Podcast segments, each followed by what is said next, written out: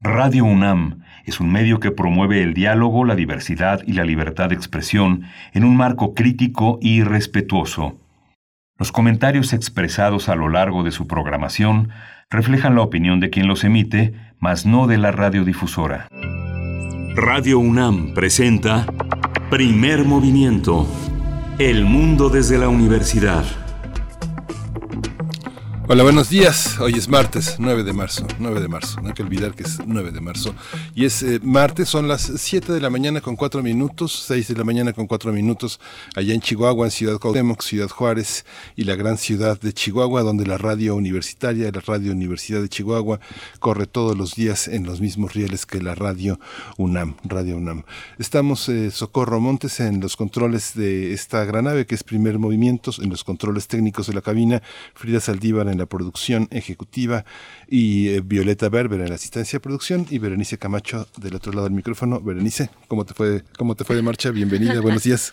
Muy buenos días, querido Miguel Ángel, audiencia, muy buenos días, gracias por estar aquí en Radio UNAM como cada mañana, pues con la voz un poquito lastimada, pero aquí un poquito lastimada porque esas consignas no se gritan solas, así es que eh, la verdad muy bien eh, después de la marcha, como bien mencionas, del día de, de ayer, que para mí, a mí me toca en Ciudad de México, así es que bueno, eh, ya estaremos contando los detalles, pero el día de hoy decías, 9 de marzo, pues sí, es el día al que se convoca al paro nacional e internacional también de labores, ya desde hace varios años, pero con particular fuerza en nuestro país el año pasado. Ustedes recordarán esta convocatoria que tuvo mucho eco, todavía no nos llegaba el confinamiento, ya había llegado la pandemia, pero no el confinamiento, así es que bueno, en esta ocasión también se convoca al paro de mujeres, vamos eh, pues bueno, a estar viendo seguramente esas expresiones que refieren al paro y al objetivo de un paro que es eh, pues dejar de estar presentes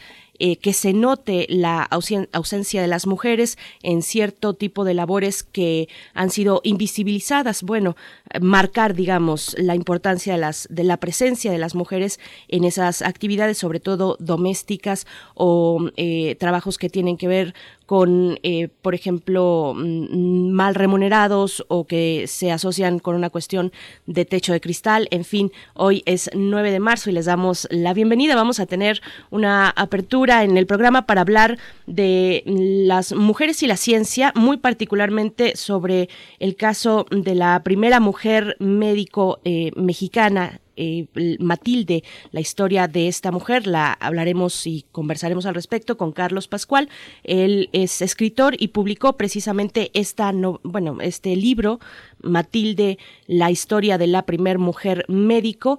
Él también es, eh, bueno, se dedica a escribir, a publicar cuento, novela, teatro, es guionista de series históricas y documentales y es ganador del Premio Nacional de Periodismo y Premio Grijalbo de novela. Sí, vamos a tener también la presencia de Pablo Romo. Pablo Romo, como cada 15 días, se trae a primer movimiento Transformación de Conflictos. Hoy la educación para la paz en las escuelas del país. Pablo Romo es miembro del Consejo Directivo de Serapaz y profesor de Transformación de Conflictos en la especialidad de Negociación y Gestión de Conflictos Políticos y Sociales en la Facultad de Ciencias Políticas y Sociales de la UNAM. Así es, y para la segunda hora, en la nota nacional, Odebrecht y el acuerdo con el gobierno mexicano. Vamos a hablar al respecto mm, sobre, bueno, dar seguimiento a este tema con Arturo Ángel, el es periodista de Animal Político. Sí, vamos a tener también ah, ah, en la información internacional la hambruna en Yemen y la falta de solidaridad internacional. Este tema lo trataremos con Moisés Garduño. Moisés Garduño es profesor de la Facultad de Ciencias Políticas y Sociales de la UNAM, es especialista en estudios árabes e islámicos contemporáneos. Bueno, la poesía necesaria en esta mañana, en la selección y en la voz de Miguel Ángel Quemain, qué bueno que es en su voz porque la mía no llegaría tan lejos, así es que, y además, bueno, las, la selección que siempre es muy interesante y siempre nos deja muchos caminos que seguir explorando en la poesía cuando es la propuesta de Miguel Ángel Quemain, así es que, bueno, no se la pierda. Gracias, Vamos a tener una mesa del día. ¿Usted se ha dado cuenta de que muchas personas del sector salud que, que no están en la primera fila del COVID, que reciben sobres o que registran personas, dicen que tendrían que, como son personal de salud, tendrían que tener la primera vacuna, estar vacunados. Pero bueno, así pasa incluso con el repartidor de pizzas, tiene el mismo riesgo que alguien que recibe sobres en un hospital. Tal vez todos tenemos el riesgo de contaminarnos en algún momento. Todos tienen una propuesta sobre su prioridad en las vacunas y ese va a ser uno de los temas de la mesa del día, las poblaciones vulnerables, la vacuna del COVID y discutir cuándo le toca a cada quien. Adultos mayores en situación de calle y privadas de libertad va a ser el tema que toque Luis Enrique Hernández. También vamos a tener a, Sofía González Talamantes. Ella coordina el programa de sistema penitenciario y, reinserción social de Documenta. También las personas privadas de la libertad piensan que también deberían de ser este, prioritarias. Así es, bueno, todo un tema en ese sentido. Vamos a, vamos a conversarlo en la mesa. Bueno, finalmente, ya para el caso, por ejemplo, de Ciudad de México y Estado de México, hay eh, avance en la vacunación sobre adultos, personas mayores, adultos mayores, eh, y en los centros penitenciarios hay adultos mayores, y ya ha tocado que coinciden las alcaldías, en el caso de Xochimilco, por ejemplo, que la población adulta mayor ya fue vacunada, y no así en los centros penitenciarios. Vamos a ver eh, qué tanta prioridad o qué tan parejo puede ser eh, pues esta selección. Entonces, bueno, ahí están los temas y nuestras redes sociales también para que ustedes nos envíen sus comentarios, como siempre, bienvenidos, arroba P Movimiento en Twitter Primer Movimiento UNAM en Facebook. Nos vamos con nuestra información, nuestro corte informativo sobre COVID-19 y también información de la UNAM. COVID-19. Ante la pandemia, sigamos informados. Radio UNAM. La Secretaría de Salud informó que el número de decesos por la enfermedad de la COVID-19 aumentó en México a 190.923 lamentables defunciones. De acuerdo con el informe técnico ofrecido ayer por las autoridades sanitarias, los casos estimados son 2.324.954. La Organización de las Naciones Unidas consideró que la recuperación mundial eh, post-coronavirus no será adecuada e inclusiva si no incluye a las mujeres en las decisiones que afectan a sus vidas. Así es, Poncil Lambó Kuka, directora mm, ejecutiva de ONU Mujeres, dijo que en 2020 las mujeres representaban 4.4% de los directores ejecutivos y solo el 16.9% de los puestos en juntas directivas. Los datos indican que también ocupan 25% de asientos en parlamentos y 22 países son gobernados por mujeres. La Universidad Nacional Autónoma de México ocupa el sitio 24 en el rubro de artes y humanidades en el QS World University Rankings by Subject 2021. En su evaluación de 5.000 instituciones de educación superior, la UNAM se ubica en esta temática delante de King's College en Londres, en Reino Unido, que ocupa el sitio 30, y de universidades como la de Ámsterdam en Holanda, que se encuentra en el sitio 26, de la Sorbonne, Francia, en el sitio 34, la de Buenos Aires en Argentina, en el sitio 39, la de Sao Paulo en Brasil en el 57 y en la Complutense de Madrid en España que se ubica en el sitio 67 entre muchas otras. Bueno, de acuerdo con este ranking, la UNAM también se ubica en el sitio 37 en Ciencias Sociales y Gestión y se encuentra entre las 100 mejores en Ingeniería y Tecnología, así como en Ciencias Naturales.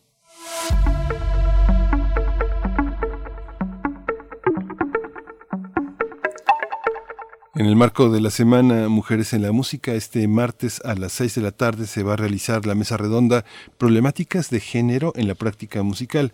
Van a participar Iracema de Andrade, que es violonchelista e investigadora, Angélica Castelló, compositora, Checa, es violinista de la Orquesta Juvenil Universitaria Eduardo Mata, y Aletia Lozano, ella es flautista principal de la UFUNAM.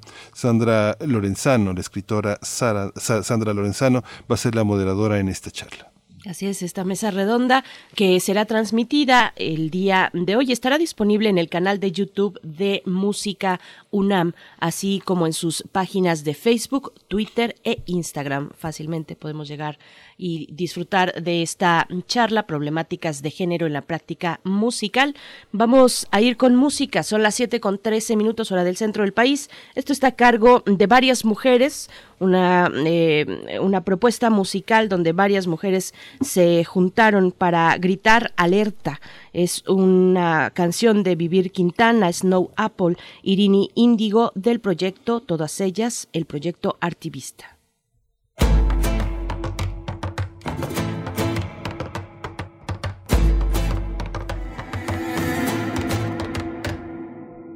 Me despiertan fuego en el pecho, soy la causa de este momento, soy parte de este movimiento de libertad. Soy la revolución de las avenidas, por tu dolor se enciende mi valentía.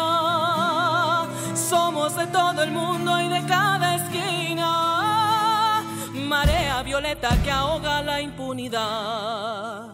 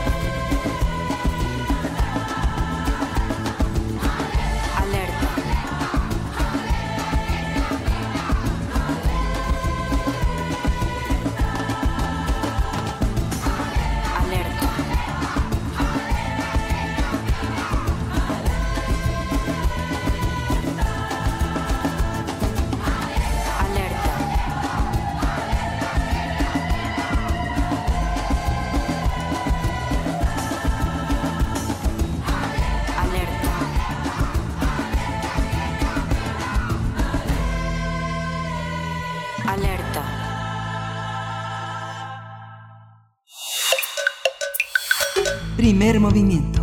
Hacemos comunidad. Martes de salud.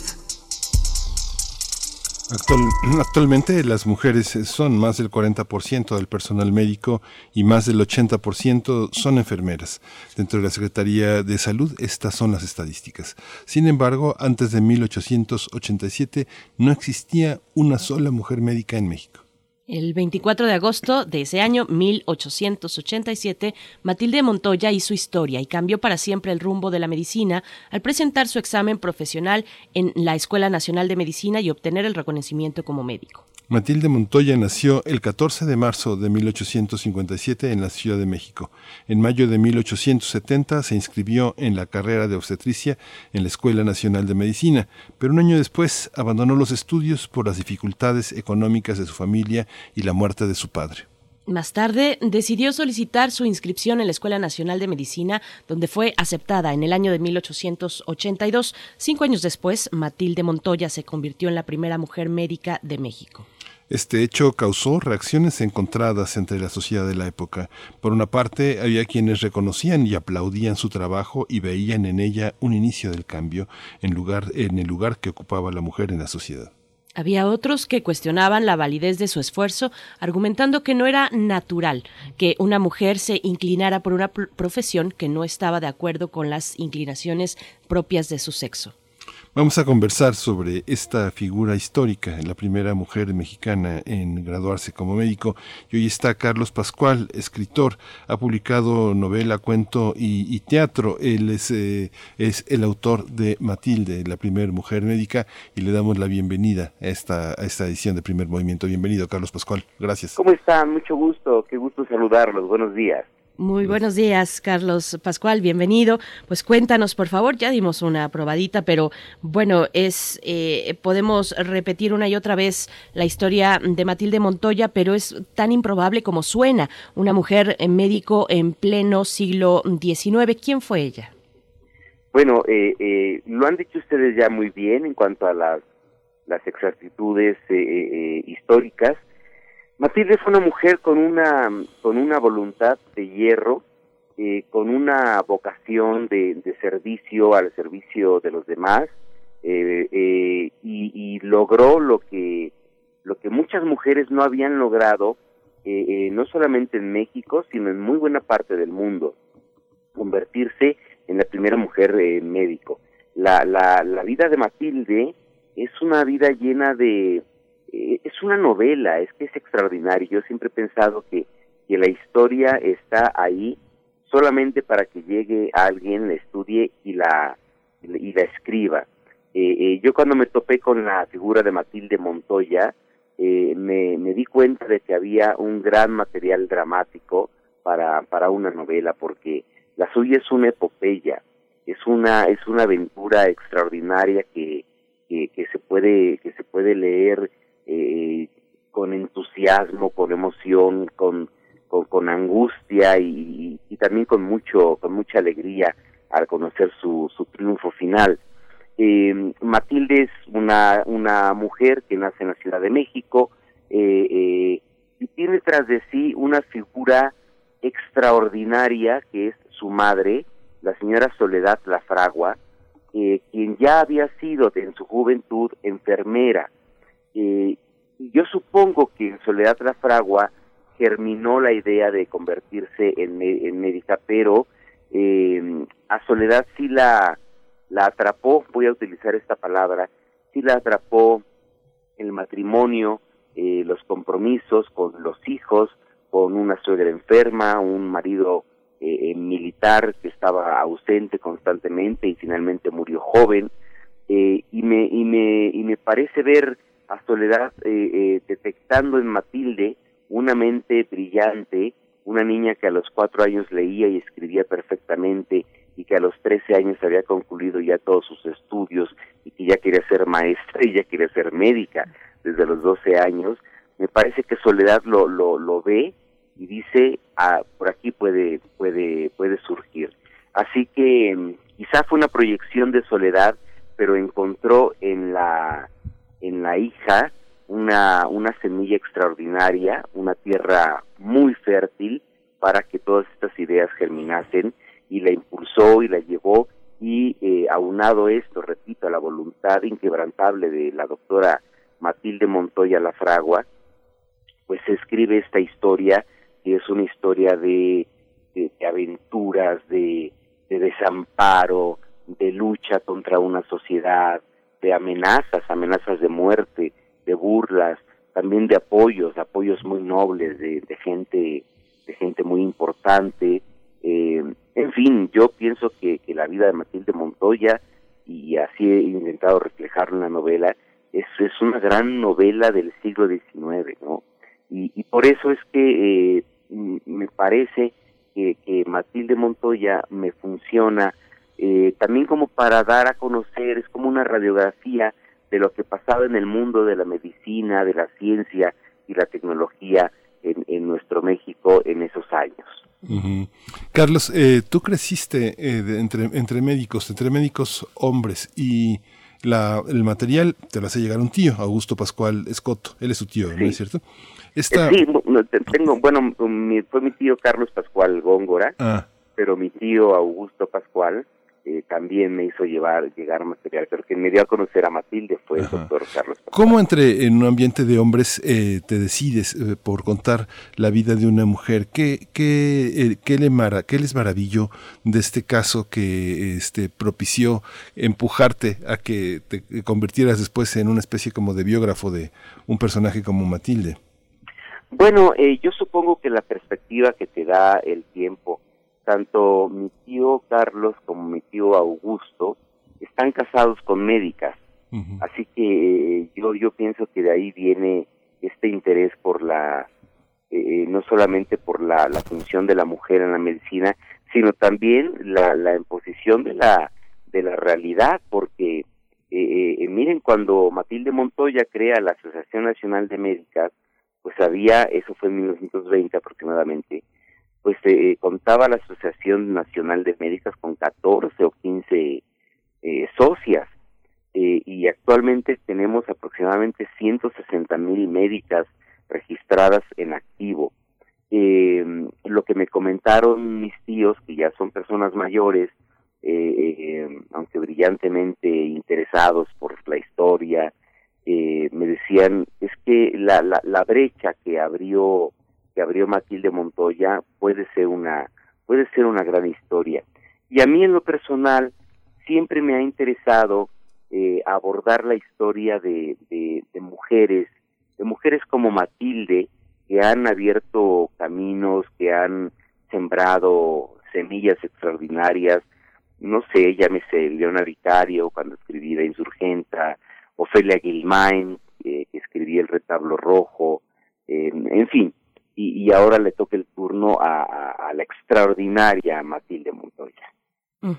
Una pregunta muy concreta, Carlos Pascual. Matilde, Matilde Montoya se, ca se casó porque, por ejemplo, cuando vemos películas de época, cine comercial incluso, de mujeres destacadas, ese momento, el momento en el que se acerca la posibilidad del matrimonio, es un momento que vemos repele a las protagonistas por obvias razones. Buscan escapar a toda costa de, de las implicaciones de, de pasar a, pertenecer a otro hombre, si bien ya eran parte de una familia donde un hombre estaba a la cabeza, pues ahora pasan a otra, a otra familia, igualmente pertenecen a un hombre y pasan prácticamente a ser de su servicio, a criar a sus hijos, a administrar su hogar.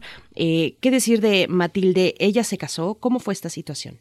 Eh, pues es muy interesante el planteamiento, Berenice. No, para nada, no, no, Matilde eh, Montoya no se casó, eh, nunca tuvo hijos, si bien ya sobre los 40, 45 años, adoptó a cuatro niños eh, huérfanos que vivían cerca de su casa y los crió no como hijos, no con amor maternal. Ella nunca sintió ese impulso de la, de la maternidad, eh, eh, así es que los crió como si fueran estudiantes, ¿no? Fue muy, muy, muy exigente, muy estricta con ellos. Eh, eso es un planteamiento también que, que abordo en la novela, porque la misma Soledad La Fragua, eh, tampoco tuvo ese ese influjo maternal, voy a utilizar esta frase que suena un poco cursi, nunca tuvo esta esta misión de, de, de, ser una madre abnegada, nunca le gustó eso. Lo mejor que le pudo pasar es que su marido se muriera muy joven y lo peor que le pudiera pasar es que la dejaran a cargo de su suegra que estaba estaba enferma de la mente. Eh, pero no, no tenían ninguna de las dos eh, una eh, esa cuestión. Mira, a mí siempre me ha parecido Matilde Montoya en su época, en sus circunstancias y en su especialidad, una especie de Sor Juana Inés de la Cruz, una mujer que, se enclaustró literalmente en su carrera, en su medicina, en sus clínicas, en sus consultorios, eh, eh, y sirvió a los demás. Tiene un, un, un aspecto como de monja, ¿ves? La misión de, de Matilde Montoya, eh, y se dedicó, pero al 100% a su, a su profesión, y eso hasta el día de su muerte, porque todavía a los 80 años de edad, eh, cuando cumplió 50 de haberse titulado, recibió un homenaje en la sala Manuel M. Ponce de la, del Palacio de Bellas Artes, recibió un homenaje y, y ella seguía atendiendo eh, por lo menos a su consultorio de menesterosos que lo tenía en, en, en que ya tenía dos consultorios, uno fue privado y el, y el público a donde acudía la gente y le pagaba con gallinas o con o con huevos o con fruta o con lo que pudiera y eso sí sí podía no y junto con su madre eh, eh, Soledad La Fragua crearon un, un taller para para mujeres desamparadas le llamaron el obrador y, ahí iban eh, pues mujeres que se habían dedicado a la prostitución o que simplemente se habían dedicado a, a, a- la a, pedir limosna. Eh, eh, este grupo de mujeres maravillosos Matilde Montoya su madre Soledad La Fragua la gran escritora escritora Laurena Wright la poeta Clementina Obando eh, ahí educaban a las mujeres menesterosas les enseñaban a escribir a máquina a coser este, en fin, les enseñaban oficios para, para rescatarlas de, de una vida llena de pobreza. A mí me, me- me parece muy, muy interesante también cómo tomas la decisión de, de- de novelar esa historia. Las fuentes que utilizas son verdaderamente rigurosas, que van desde los extraordinarios trabajos de Gabriela Cano, de Sergio Flores Cano, de Jean Meyer, de, eh, el trabajo que, que retomas de Ana María Carrillo, que este Sí, proyecto que hace casi 20 años, un poco más de 20 años, inició de Mac con las autobio con las biografías de mujeres eh, importantes convocando a la sociedad mexicana que si tenía un relato que mereciera biografías y autobiografías conformaron esta colección con por- eh, normalmente uno ve trabajos eh, biográficos de este tipo hechos con cual- cualquier referencia, ¿no? Esta, y que lo pongas, eh, coloca un enorme rigor en esta visión novelada. ¿Cómo fue la aproximación a las fuentes? ¿Nos, ¿No te oscureció? ¿Cómo iluminó este, este trabajo de indagación, Carlos? Mm, ¿Qué pregunta tan interesante me haces? Mira, eh, el asunto de eh, eh, eh, cuando yo conocí la historia de Matilde, eh, bueno, esto data de hace siete años aproximadamente. Eh, claro, cuando vi que era un, un sujeto ah, para recibir un, un tratamiento dramático en una novela, entendí naturalmente la el compromiso enorme que me que se me estaba imponiendo porque eh, yo pienso en dos cosas sobre la novela histórica. La novela histórica tiene que ser asequible al público, tiene que ser amena, tiene que cumplir con los con los con las reglas básicas de- de un libro, de una novela de ficción, eh, es decir, ser emocionante, eh, que no lo puedas dejar de leer del principio al fin, que se te quede grabado en la mente, que te puedas reír, que llores, en fin, eh, eh, estas son cuestiones de, de, la creación literaria, ¿no? Eh, con eso tiene que cumplir una, una novela histórica, pero al mismo tiempo, eh, si no tiene un rigor en, el, en, en las fuentes, en las bases históricas, eh, me parece que puede ser muy peligroso porque entonces puedes caer en, ay, pues en, las invenciones, en, en, cosas que no que no están sustentadas, que ni siquiera ha- habrían sido posibles, ¿no? Entonces, eh, claro, y además metiéndome con la con la historia de la ciencia, de la medicina y la tecnología en la segunda mitad del siglo XX, eh, me di cuenta que tenía mucho, mucho por estudiar. Así es que eh, llevo muchos años eh, recopilando material, me voy a las librerías de viejo y de repente me encuentro, este, no sé, el licor de la barrac, eh, el primer aneste- eh, anestésico en la medicina mexicana, lo compro y digo, esto me va a servir para Matilde. O este, las epidemias de fiebre amarilla en Veracruz en el siglo XIX, lo compro. Y, y, y así. Entonces, cuando te das cuenta, tienes una mini biblioteca del tema que dices, bueno, pues ahora estudiala, eh, eh, apréndela, eh, eh, entiéndela, digiérela para dárselo al público, mm, mm, para que el público no lea un tratado de medicina. Imagínate qué, qué, qué árido sería para un lector eh, normal que va a buscar una novela y le chutas una un estudio médico, ¿no? Eh, completamente árido y lleno de datos y todo eso. Entonces, ese es el, ese es el ese es el compromiso que se tiene. Así que si me preguntas cuánto tiempo tardé en escribir Matilde, a lo mejor el libro lo escribí en algunos meses, en cinco o seis meses.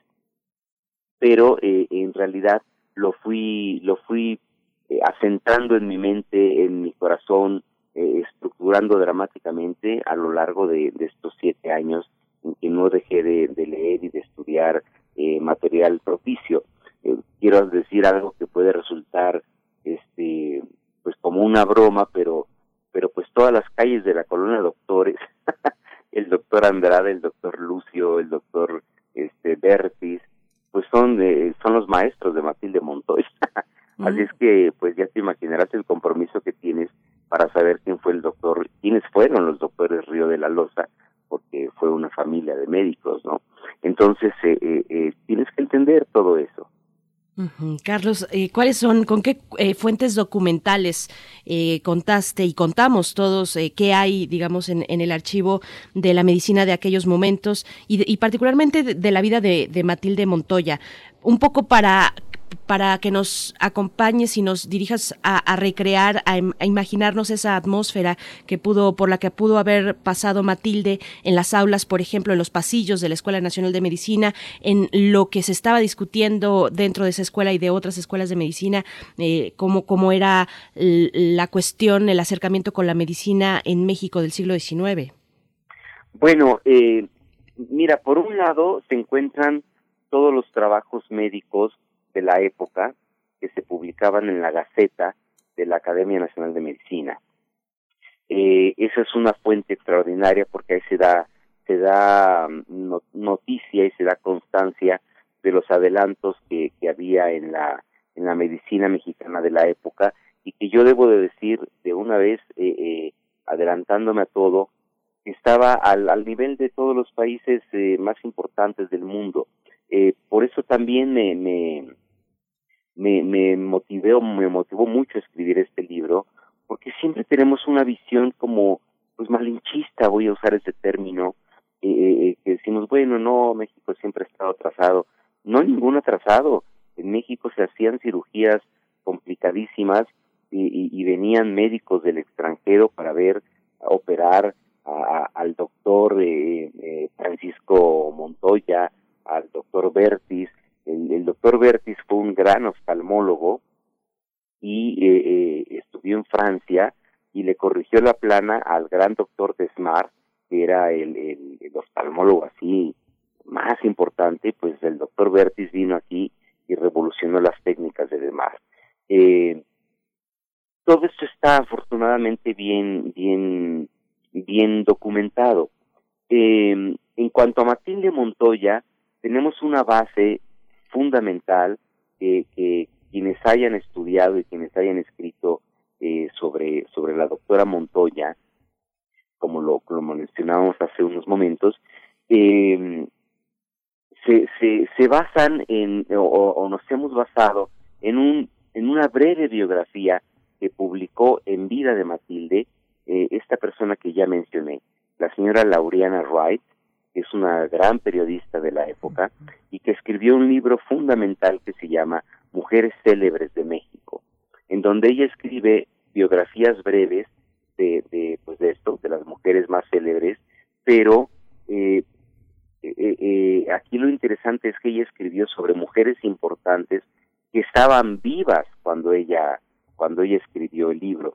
Inclusive en este libro fundamental, ella incluye a Soledad La Fragua, a la madre de Matilde Montoya, porque esa es la importancia que, le confiere a Soledad La Fragua. Entonces, como fuente de la biografía ya muy personal de Matilde Montoya, si bien es breve, eh, tenemos a, a la Brianna Wright. Por supuesto, todas las, eh, las publicaciones de la época, porque Matilde Montoya, mientras estudió medicina, era una, era una figura pública, se, se, se publicaba de ella en todos los periódicos a favor y en contra. Se eh, representó una batalla social esta mujer, e inclusive en la facultad, naturalmente había maestros y alumnos que, no les gustaba que estuviera ahí, pero había quienes la defendían y a este grupo de médicos y de estudiantes se les llamaba los Montoyos, eh, porque la porque la apoyaban y la cuidaban. Pero están las publicaciones también de del estado de Puebla. Ella estudió por primera vez medicina en Puebla, pero le fue terriblemente mal. En Puebla salió huyendo prácticamente con la vida amenazada y, eh, eh, y de ahí viene esta, esta frase de, eh, de un periódico poblano de la época eh, que a mí cuando yo la leí me cimbró completamente, que dice aproximadamente, cito de memoria, cuán perversa no debe ser esta mujer, Matilde Montoya, que es capaz de querer estudiar medicina con tal de ver hombres desnudos. Así es que imagínense ustedes, eh, esa, esta, esta frase que se publicó en un, en un periódico, y me parece que resume perfectamente eh, eh, eh, a lo que se enfrentó Matilde Montoya. Vaya que Ay, Carlos, este, esta, esta visión también, Carlos, a mí, a mí me asombra mucho porque, bueno, hay muchos momentos eh, muy, muy importantes en el libro. Uno de ellos me parece que esto que comentabas, ¿no? Adoptó, adoptó este, a quienes fueron sus hijos en, cuando ella tenía 40 años, pero hay un momento en el que tú señalas eh, que eh, hay en Matilde un hilo roto que la aísla del mundo y de sus hijos. Hay una maternidad que no se vive a tiempo y lo señalas, y una distancia emocional sobre ellos donde ni ellos saben muy bien quién es ella, ni ella sabe muy bien quiénes son ellos. Ella le tocó un gran recorrido histórico. El- la Sí. idea de compasión y maternidad es uno de los juegos interesantes y ejemplares en el libro. ¿Qué significa ese, es- esos términos para, para ella? ¿Cómo entender eso en un personaje tan complejo como que está desapegada de la maternidad? Incluso cuando señalas que participa en este congreso en 1925, entre las, entre las consignas está abolir el matrimonio y controlar la natalidad. ¿Cómo se juega un personaje que está lejano de la maternidad?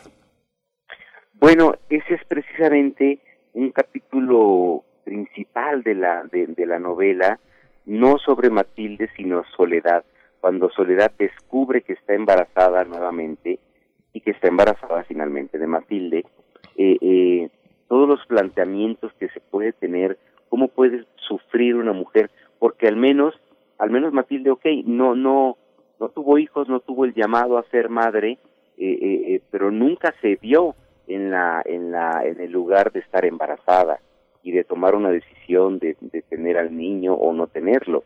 Pero su madre sí, su madre que tenía la misma posición de que no quería ser madre, sí se vio en la posición de, de tener tres hijos. La, la primera hija, la mayor, eh, murió muy jovencita, bueno, muy jovencita, murió de niña, de cinco o seis años, en una epidemia de cólera. Eh, el hijo le fue arrebatado prácticamente por la suegra, la suegra lo crió, porque Soledad fue una madre muy, muy joven, jovencísima. Y la tercera hija, que Soledad la tuvo a los 16, 17 años, eh, fue Matilde. Entonces, eh, ahí es donde yo expongo, claro, a eso lo hablé con mi esposa y lo hablé con, con otras mujeres, les dije, a ver, dime por favor, dame tu visión femenina, porque yo finalmente, si bien he sido siempre muy sensible a la, a la, a la figura femenina, eh, eh, pues no soy mujer y no, no tengo esa posibilidad. Dime cómo, cómo viviría una mujer ese conflicto. Así es que platicando con mujeres es que yo llegué a este, a este capítulo en donde Soledad se vuelve loca de, de, de- de la angustia, de la, de- de- del terror, del, del- del miedo que le da volver a ser madre. En cuanto a Matilde, me parece que eh, eh, ella suplió perfectamente esta, esta necesidad eh, en su carrera, repito, con, con volcándose sobre sus estudios, sobre sus estudios profesionales. Me parece que, que, que es una es una mujer que tuvo esa visión desde el principio.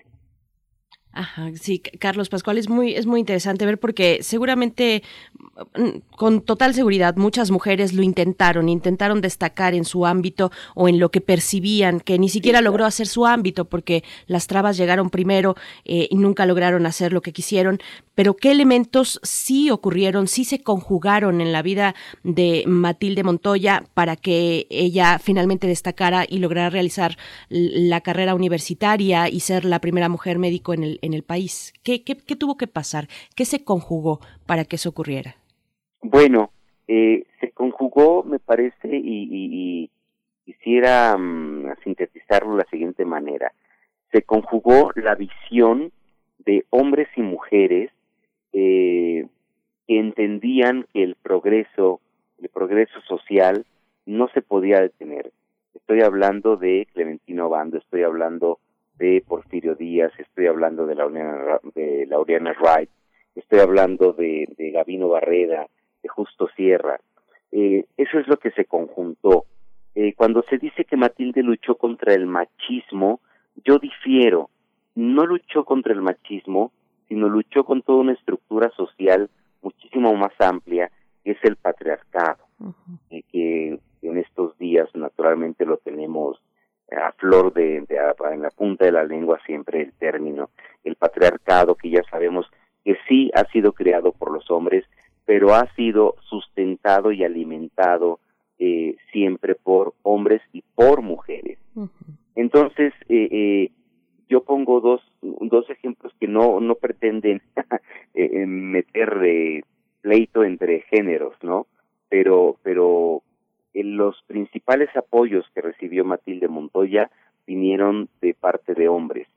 Y, los, y, y cuando Matilde iba a la facultad de, de Puebla a estudiar, era apedreada, insultada y escupida por las mujeres, por las mujeres del pueblo. Entonces, esto es un análisis extraordinario, esta es una posibilidad de analizar precisamente qué es el patriarcado.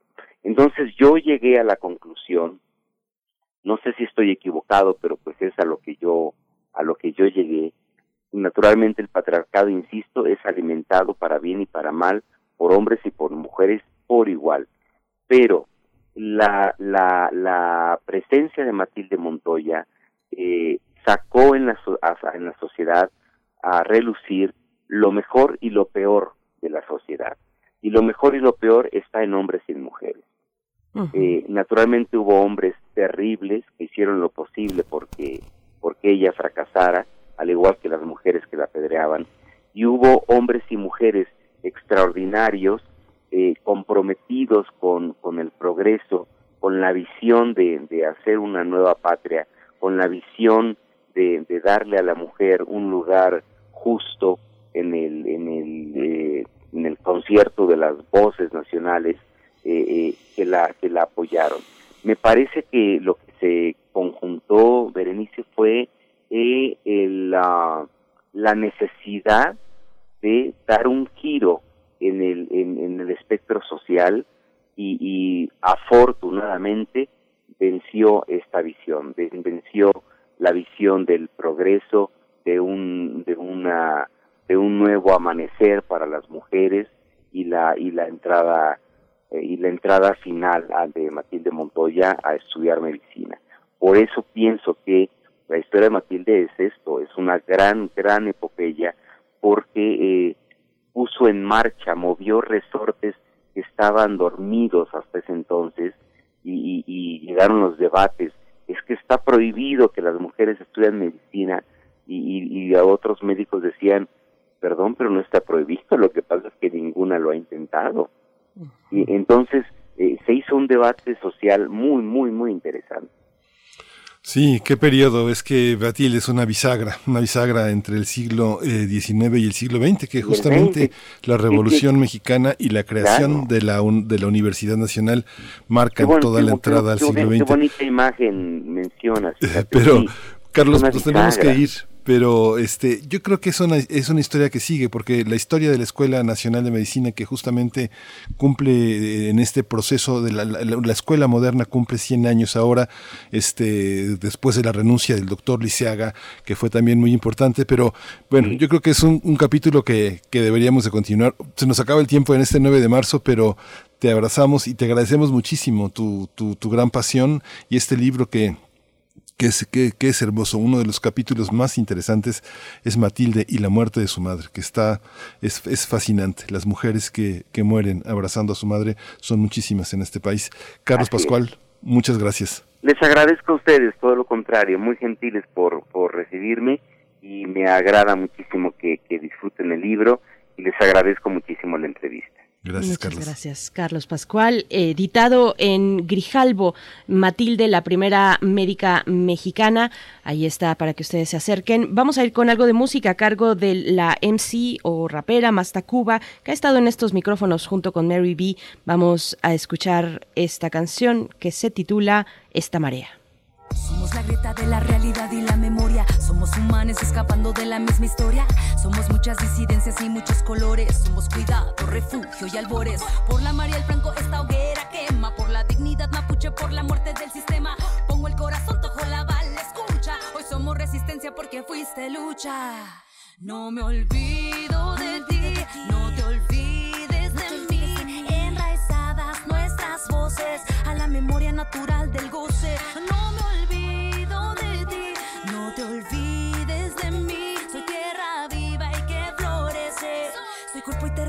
que no desaparece. Ah, ah, Esta marea. Yo ya no me creo todo lo que veo, ni lo que leo. Solo deletreo lo que el corazón adora. Ve con la visión de veladora que el ruido evapora de mentiras oscuras. Mira que el amor tiene toda la cura. Es tiempo de endulzar toda esa amargura. Estábamos en tiempos de revuelta. Nada seguro, súbete a la ola, vuela. Sabes que puedes, por algo te quieren callar, pero ya no se puede, no se puede. Hermosa tu locura, tu bella rebeldía, sin miedo, mujeres, salud por estos días. Muévete, no dejes que te detenga. Muévete, no dejes que te detenga. Esta marea trae los vientos de la primavera, llena de rebeldía, renovar la manera. Que mira lo que veías Primer movimiento. Hacemos comunidad. Transformación de conflictos. Damos la bienvenida a Pablo Romo, miembro del Consejo Directivo del, de Serapaz, profesor de la Facultad de Ciencias Políticas y Sociales de la UNAM, para hablar de la educación para la paz en las escuelas del país. Querido Pablo Romo, ¿cómo estás? Bienvenido. ¿Qué tal? Qué gusto de escucharles. Un saludo para Miguel Ángel. Gracias, Pablo. Un saludo, Un un saludo. saludo del auditorio. Gracias, querido Pablo. Te escuchamos. Pues mira, yo creo que hoy es importante en el contexto de lo que significa la movilización de tantas mujeres en el país, em, ir a las raíces de, de las violencias y una de ellas, em, eh, de las raíces, de estas raíces está justamente en la escuela. Eh, en la escuela podemos nosotros encontrar eh, expresiones de, tranquilidad, de paz, de sosiego o también de violencia. La cultura de paz debe de consolidarse o, se consolida en espacios libres de violencia. La escuela debe de ser justamente uno de estos espacios en donde las niñas, los niños, las adolescentes, los adolescentes puedan sentirse en paz y felices. Algunos de los grandes obstáculos que se han detectado en las escuelas para consolidar una cultura de paz y hacer de la escuela un refugio y un espacio libre de violencia son el acoso escolar o el bullying llamado así, el ciberacoso ahora con los celulares, con los sistemas eh, eh, digitales o el ciberbullying, el maltrato infantil, la violencia, la violencia de género, el abuso sexual, entre otras violencias. Los resultados de unos estudios que se hacen periódicamente en México de una, un sistema que se llama Cívica, eh, manifiesta cómo los eh, estudiantes en el país están eh, sufriendo acoso escolar y cómo ha aumentado en los últimos años. Esto según eh, la información del Instituto Nacional de Evaluación de la Educación del 18, hace tres años prácticamente. Y es preciso, por tanto, que nuestros eh, docentes, eh, tanto maestras como maestros, conozcan bien los procedimientos para reducir y desescalar las violencias en las escuelas, particularmente del acoso escolar y del bullying, que va a generar tanta frustración en los niños, niñas y adolescentes, y donde va a empezar a forjarse un sistema de, impunidad. Es el más fuerte, el niño que eh, o la niña que abusa, que pretende jugar o que expresa otro tipo de conductas aprendidas quizá eh, más allá de la escuela. Por eso el maestro, la maestra, tendrán que estar muy atentos a esto. Hay un eh, psicólogo escandinavo que se llama Dan Olwen, que mm, define, que estudia estas situaciones de, del acoso escolar o el bullying, y la define como una forma de acoso permanente o constante por una persona o más personas en posición de poder físico, el más fuerte, el grande, el grandulón, o de estatus social respecto de las otras, que ejerce daño de manera intencional. Eh, la SEP, la Secretaría de Educación Pública, añade a esto que, eh, y, lo define como un comportamiento prolongado de abuso y maltrato que, que se ejerce eh, desde el estudiantado a una alumna o un alumno, o bien de un grupo de alumnas o de alumnos, sobre otras u otro, eh, con la intención de intimidarla o intimidarlo, controlarlo mediante contacto físico o manipulación psicológica. Creo que eh, es importante que las maestras y los maestros en todos los niveles, particularmente los más chiquitos, porque una de las raíces donde vamos construyendo después este, estos eh, sistemas, como les llamamos ahora, ¿no? Los pactos, rompe el pacto. Los pactos se dan justamente aprendidos, son aprendidos, las violencias son aprendidas, esto es importante recordar. Y, eh, creo que eh, conocer que hay posibilidades para procesar estas violencias, reducirlas a través de los documentos, hay una serie de documentos y una normatividad y protocolos de, de actuación en las escuelas este, de, de, de, todo el país, que es fundamental no solamente que los maestros y las maestras lo sepan, sino también las mamás, los padres de familia, las niñas, los niños, este, sepan. Y ahí hay una, eh, todo un protocolo para la atención eh, de situaciones de violencia y de hostigamiento en las escuelas. Eh, eh, creo que el maltrato, el maltrato infantil, la violencia de género, el abuso sexual, son violencias que se encuentran en las escuelas y que en muchas ocasiones rebasan los niveles de capacidad para procesarlos en las propias escuelas. Los directivos, los profesores, las maestras deben de conocer cuáles son los límites, si no para procesarlos ante el Ministerio Público cuando deja de ser una cosa que puede procesarse internamente o puede o necesariamente tiene que ser eh, a través del Ministerio Público.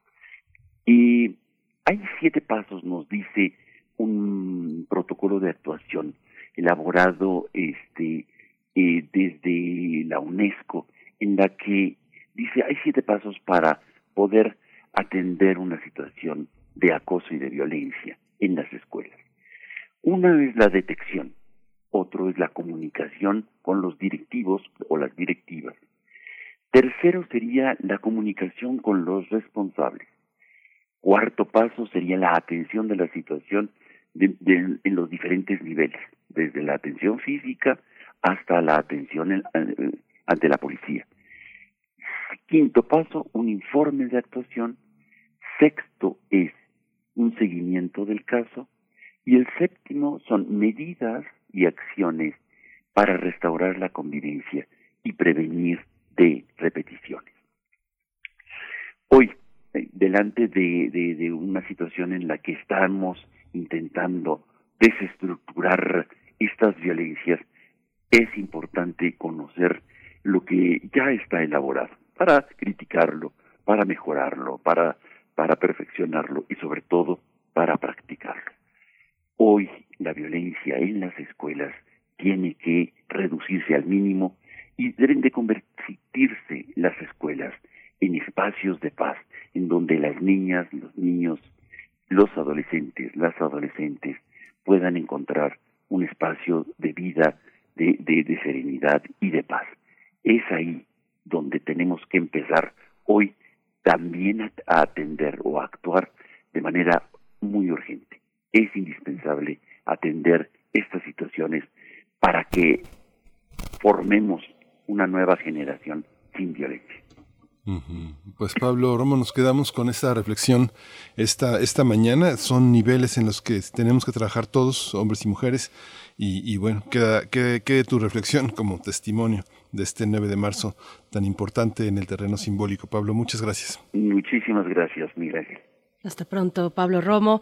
Nos encontramos pronto contigo. Nos ha llegado ya el momento de hacer una pausa para llegar después a nuestra segunda hora de transmisión. Nos despedimos eh, de la Radio Universidad en Chihuahua. Mañana a las 6 de la mañana eh, para Chihuahua nos encontramos una vez más a, a través del 105.3, el 106.9 y el 105.7. Muchas gracias, Radio Universidad en Chihuahua. Vamos al corte. Estamos en primer movimiento. Síguenos en redes sociales. Encuéntranos en Facebook como Primer Movimiento y en Twitter como arroba PMovimiento. Hagamos comunidad.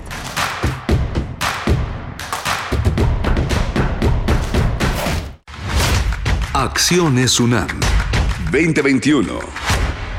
En esta pandemia, la Universidad Nacional ha trabajado intensamente en beneficio de la población colabora en el área médica de la Unidad Temporal de Atención COVID-19 Centro City Banamex, donde el personal especializado, médicos y enfermeras universitarios brindan apoyo de primer nivel con sentido humano. Acciones UNAM. Somos la Universidad de la Nación. Para los gobiernos del PRI fueron un problema. Nuestra prioridad siempre ha sido atender las necesidades de las familias mexicanas. La incapacidad, improvisación e irresponsabilidad han marcado a los gobiernos de Morena. No hay rumbo, no hay luz, no son la esperanza. Hoy Morena dejó a México en completa oscuridad. PRI, el Partido de México. Entonces, ¿qué va a hacer, doctora? Pues igual que ustedes. Pobre durante años, desde antes que naciéramos, nuestro futuro ya estaba escrito. En el PT, seguimos luchando por un México donde existan más posibilidades y donde todos podamos escribir nuestro propio futuro. Tú cuando seas grande, vas a hacer lo que tú... El PT está de tu lado. A los partidos nos toca hacer campaña con responsabilidad y respeto por las normas sanitarias. A los medios nos toca difundir información veraz. A quienes votamos nos toca analizar las propuestas. Al INE, a quienes estamos en las mesas de casilla y a las y los observadores electorales nos toca organizar y vigilar las elecciones. Y a ti te toca salir a votar cuidándote y cuidando de todas y todos. Las elecciones las hacemos todas y todos. El 6 de junio el voto sale y vale. Contamos todas, contamos todos. INE. ¿Sabes a cuántos mexicanos llega la red de medios públicos de México? La red está presente en cada uno de los estados del país. Y unidos llegamos a más de 94 millones de mexicanos. Somos la red. ¿Y tú? Eres parte de ella. Las radiodifusoras y televisoras públicas estamos a tu servicio, al servicio de México. En este periodo electoral, la Fiscalía General de Justicia del Estado de México, a través de la Fiscalía Especializada en Materia de Delitos Electorales, te brinda atención en caso de ser testigo o víctima de un delito electoral. Ofrecerte dinero a cambio de tu voto, recoger tu credencial para votar, condicionar tu voto mediante cualquier presión o amenaza, son solo algunos de ellos. Infórmate. Cualquier anomalía, repórtala al 01800 7028 770 en nuestras redes sociales o en la aplicación móvil FGJ Domex, disponible de manera gratuita. México, su naturaleza, su cultura, sus colores, sus sabores, las diferencias. Entre todas y todos nos fortalece. Vamos a luchar para darlo todo con determinación, con orgullo, con fuerza. Va por el futuro, va por nuestra gente va por el bienestar, va por las familias, va por esta tierra, va por México. PRD. En 2018 ofrecimos Transformar la basura en energía. Permiso laboral para asistir a reuniones escolares. Impartir educación contra el bullying y que las empresas permitan el trabajo en casa. Todas estas propuestas ya son ley. En el Partido Verde estamos trabajando en nuevas propuestas para superar la crisis económica y de salud, para detener la violencia contra las mujeres y para vivir con más seguridad. Juntos podemos cambiar nuestra realidad. Partido Verde. Encuentra la música de primer movimiento día a día en el Spotify de Radio UNAM y agréganos a tus favoritos.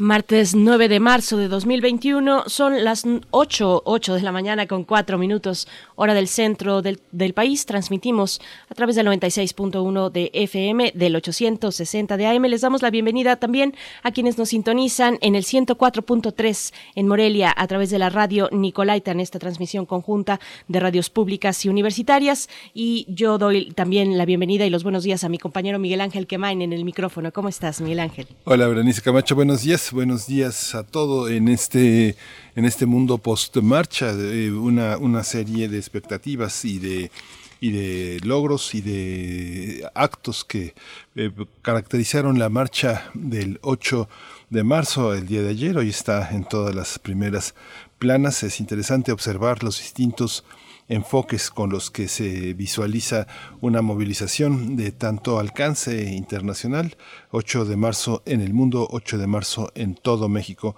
8 de marzo en la Ciudad de México.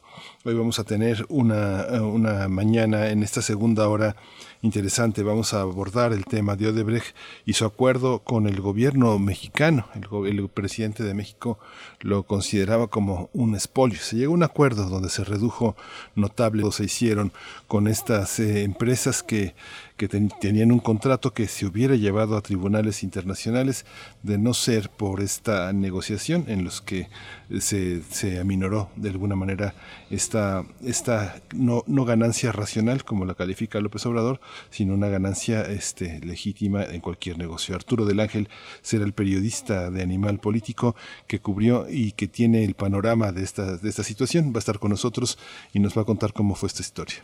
Así es, y también para nuestra nota internacional nos acercamos a Yemen. La situación en Yemen, una situación de hambruna en un contexto además de pandemia, la falta de solidaridad internacional también con ese país de gran eh, pobreza.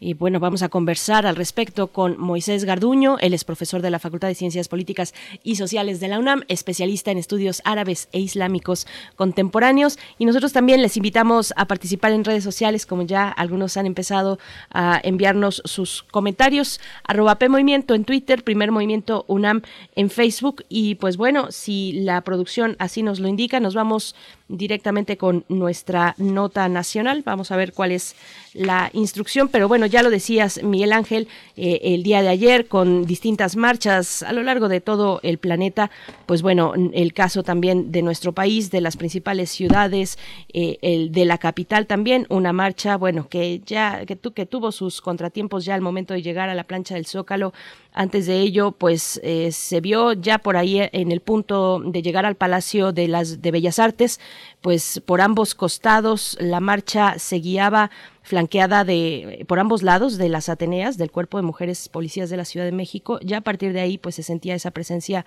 eh, policíaca muy muy particularmente en ese punto de la marcha, pero ya estaremos comentando también más adelante. Por el momento nos vamos ahora con nuestra nota nacional.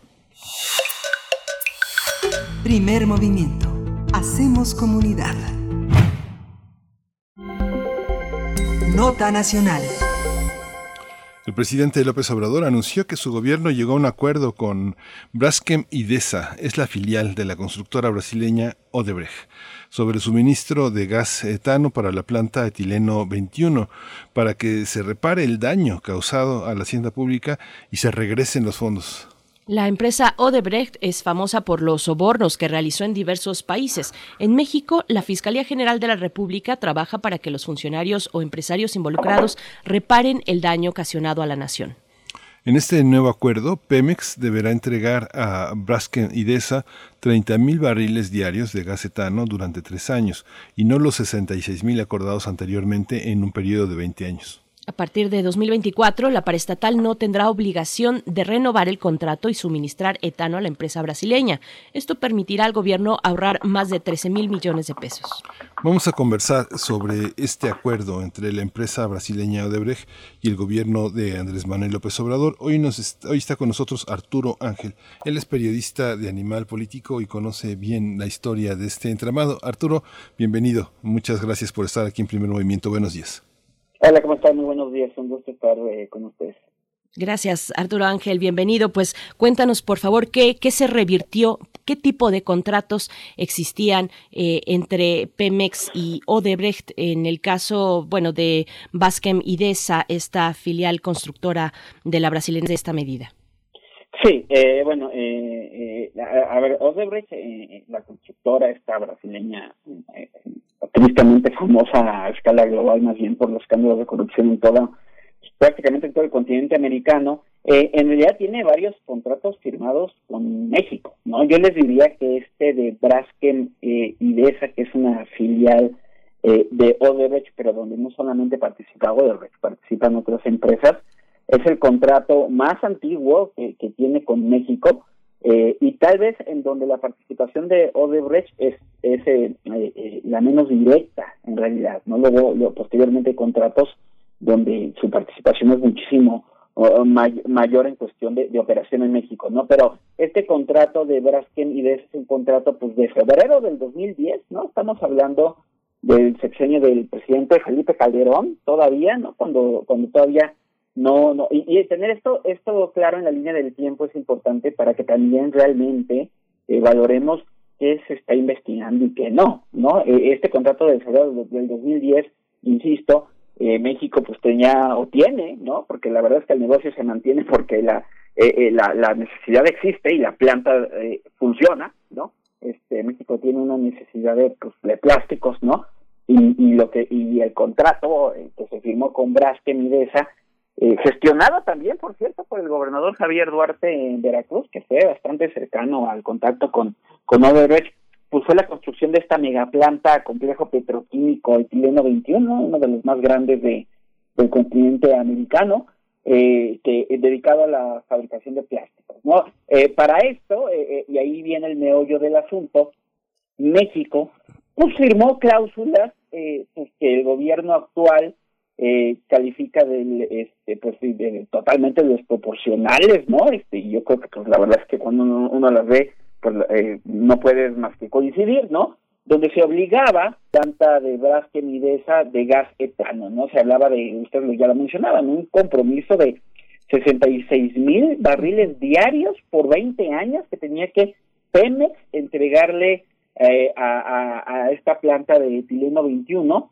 eh, pues además a precios totalmente inferiores a los a los del mercado. A cambio pues de la de la fabricación de, de estos plásticos se hablaba de penalizaciones totalmente eh, desproporcionales no este eh, de, entrada si, si en algún momento el negocio o estos, este contrato que además pues este, era un contrato a 20 años pero con posibilidad de extenderse a 35 años se cancelaba Pemex en automático tenía que pagar una penalización que solo al momento de la firma superaba los cinco mil millones de dólares, ¿no? Y, insisto, una, una obligación de suministro de gas etano a esta planta, este, eh, vendiendo al 30% del valor internacional, ¿no? Además, el, el, el transporte de gas, por ejemplo, eh, tenía que correr 100% a cargo eh, de Pemex, ¿no? En fin, eh, unas condiciones que cuando uno escucha a los funcionarios de aquel tiempo, ellos te, te, te dicen, el, el, expresidente Felipe Calderón, para no ir más lejos,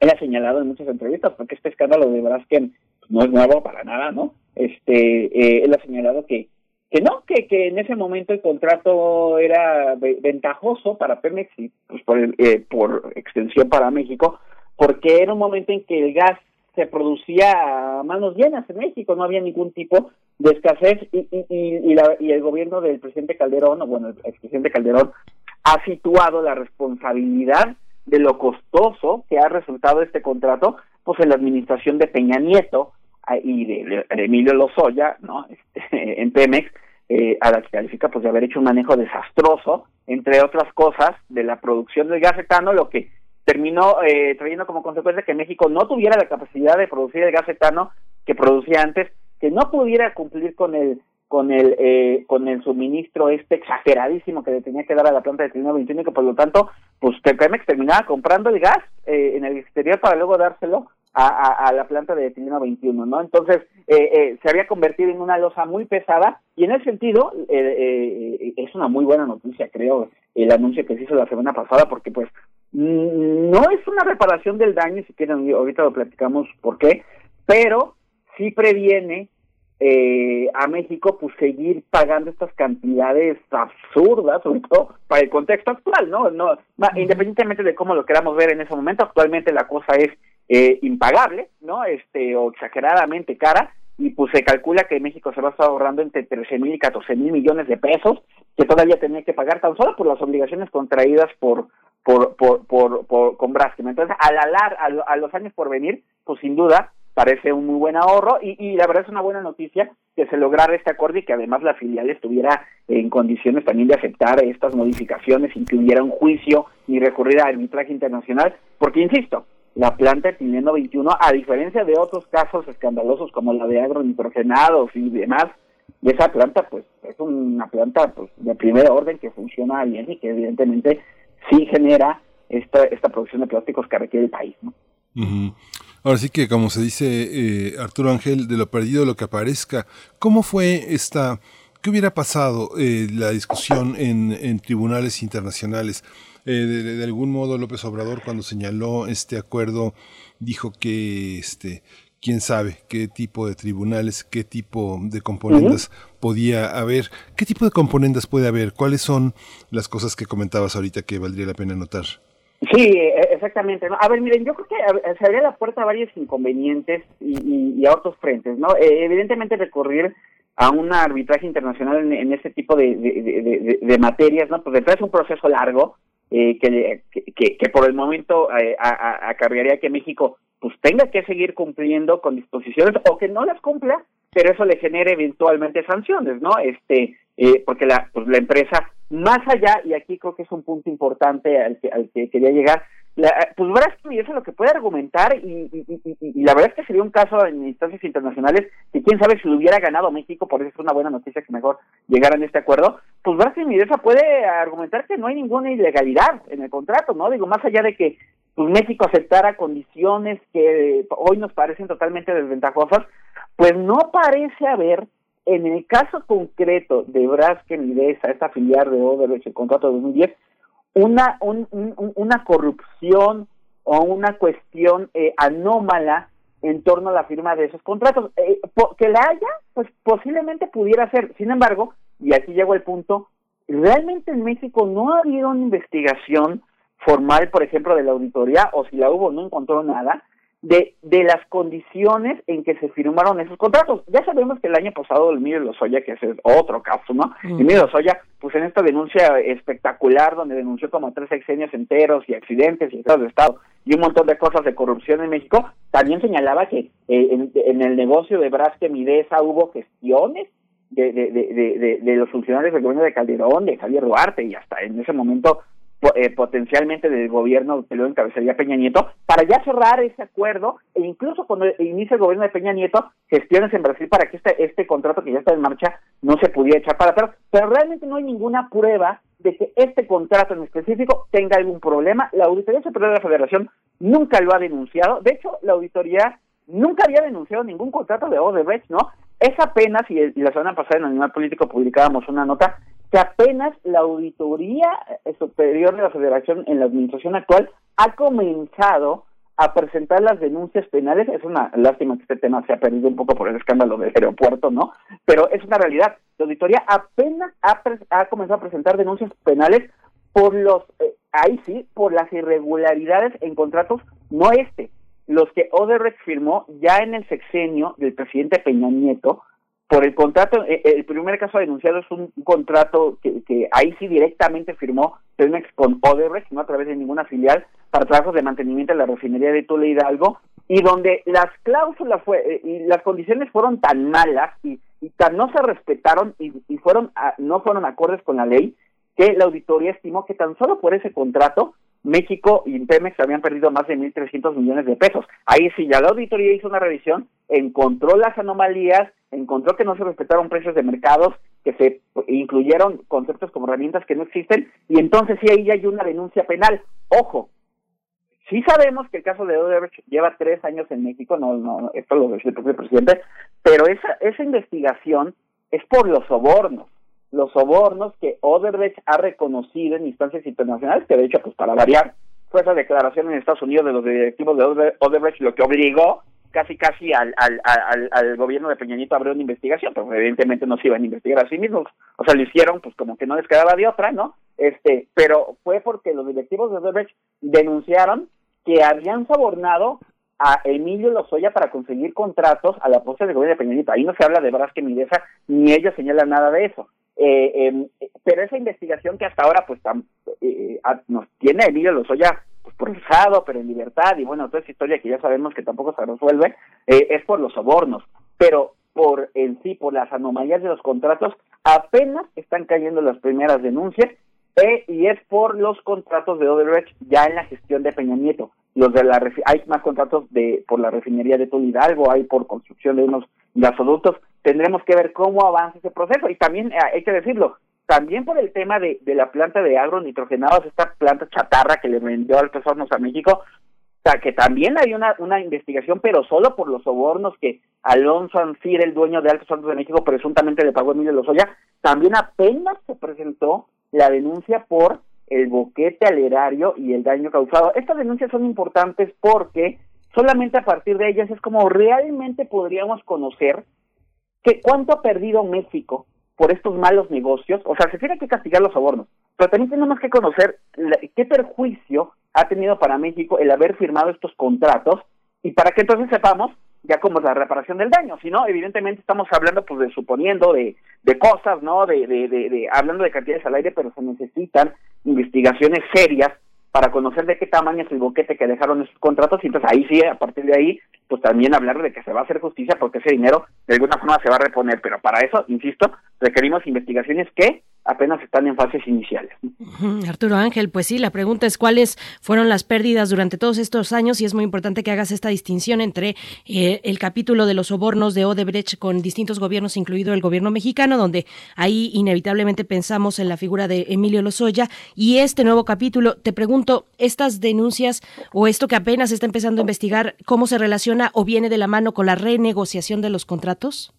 No, ahí yo les diría que es un trabajo más bien de la Auditoría Superior de la Federación, que sería interesante ver y, y ameritaría un capítulo aparte. El gobierno de México está haciendo lo que le toca en cuestión pues de tratar de, de poner eh, pues eh, un poco lo que pasa también con los contratos de los penales federales que también hay cláusulas ahí leoninas exageradas de pagos. Creo que lo que está haciendo el, gobierno de López Obrador es en lo, posible renegociar o ver de qué forma mm, además en estas políticas de austeridad pues dejar de pagar ese tipo de cláusulas totalmente exageradas y seguramente con una carta eh, bajo la manga que es pues negociar con esas empresas a cambio de que el, el ejecutivo como tal no proceda con acciones penales de otra índole, ¿no? Pero eso no quita que la auditoría, por ejemplo, sí está obligada a investigar los contratos y a denunciar las irregularidades y la Fiscalía General de la República, más allá de, las lecturas que le queramos dar por definiciones autónomas, está obligada a investigar las denuncias que la auditoría u otras áreas le interpongan por estos por estos contratos, ¿no? Entonces yo les diría que son dos dos rutas paralelas por un lado, es un poco lo de Alonso Ancira, por ejemplo, ¿no? Que, que, que el, el gobierno de López Obrador está, ha dicho que está dispuesto a aceptarle a Alonso Ancira pues 200 millones de dólares como, entre comillas, reparación del daño, pues está bien, hay que ver, ese acuerdo no se ha cerrado, por cierto, porque además, eh, hasta donde sabemos tampoco es que el dinero ya esté sobre la mesa, ¿no? Pero a la FRA pues hay una investigación que, que está a cargo de la Fiscalía y está uno, una, e, el uso del sistema financiero para lavar dinero, que es lo que denunció la UIF en contra de Alonso Ancira, y eso se tiene que resolver también, o sea, una cosa en automático lo que les quiero decir es que no invalida la otra, sino son rutas paralelas y cada una tendrá que seguirse. Y, insisto, en el tema de, de agronitrogenados, de Odebrecht, posiblemente veremos en los siguientes días, ya, ya nos lo habían adelantado, una, una denuncia también por la planta, eh, por el caso este de Fertinal, otra planta de fertilizantes donde están implicadas en esas negociaciones, incluso hasta Banco Azteca, ¿no? También fue un pésimo negocio para Pemex, también hubo pérdidas de dinero bastante grandes y entonces esperaremos la denuncia en los siguientes días de la auditoría, las propias denuncias que también Pemex en su momento pueda presentar para, insisto, conocer de qué tamaño es la pérdida y que eso también de alguna forma pues se pueda rescatar o negociar o no lo sabemos, ¿no? Finalmente se trata tanto de que se castiga a los responsables de los sobornos y eso está muy bien, pero pues también de que de alguna forma se trata de reparar el daño causado al país. Sí, esta, esta visión, Arturo, que es tan, tan interesante que el presidente no la sigue, pero se seguirá porque va, va, va este, junto con pegado. Esta parte en la que Odebrecht eh, se negó, esta empresa se negó a, decir los nombres de los funcionarios mexicanos con los que había negociado estos contratos, que finalmente los moches eh, con miles de millones de pesos deben ser grandes moches, debe de haber así muchísimas casas blancas, eh, grises, amarillas en varias partes del país y que se tendrá que seguir. ¿Cómo se puede seguir eso desde, la, desde una óptica periodística, no gubernamental, sino periodística? ¿Dónde encontrar esa información? ¿Con qué fuentes trabajar? ¿Cuáles son las pistas? ¿Qué, qué hebras jalar de esa madeja?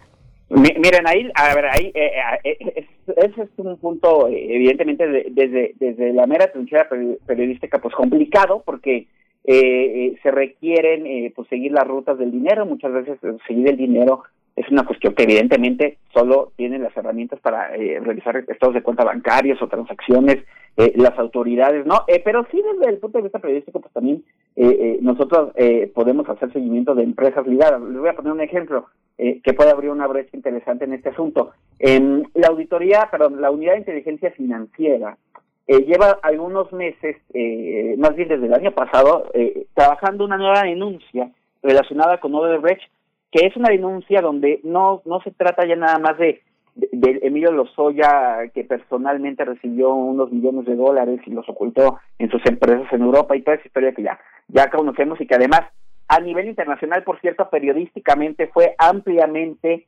construido el caso ahí por unas eh, situaciones pues también de, de eh, afortunadas, ¿no? Como que Odebrecht, ustedes lo recordarán, eh, eh, estalla en Estados Unidos y estalla el caso, el caso en Brasil y el caso en Brasil llega a las Cortes y entonces toda la documentación de Odebrecht empieza a desclasificarse en Brasil y la, los colegas brasileños al ver que este era un, caso de megacorrupción a escala continental se forma un consorcio de periodismo regional que aprovechando la documentación que originalmente sale de Brasil que, que, que, que, la empresa empieza a entregar en esta búsqueda de acuerdos con las autoridades para pues, no eh, disminuir las penas por corrupción empiezan a conocerse muchas cosas, ¿no? Y, y, los colegas eh, empiezan a compartir la información y se hace un esfuerzo muy interesante a nivel internacional. Y les diría que en términos periodísticos, tanto en México como en otros países se ha hecho un muy buen trabajo en ir desentrañando a través de esos documentos la, la, la, historia de corrupción de Odebrecht. No ha sido paralelo el esfuerzo periodístico al esfuerzo de las autoridades, porque ustedes lo saben, México es tal vez el país más atrasado en cuanto a castigar la corrupción de, de Odebrecht, cuando en otros países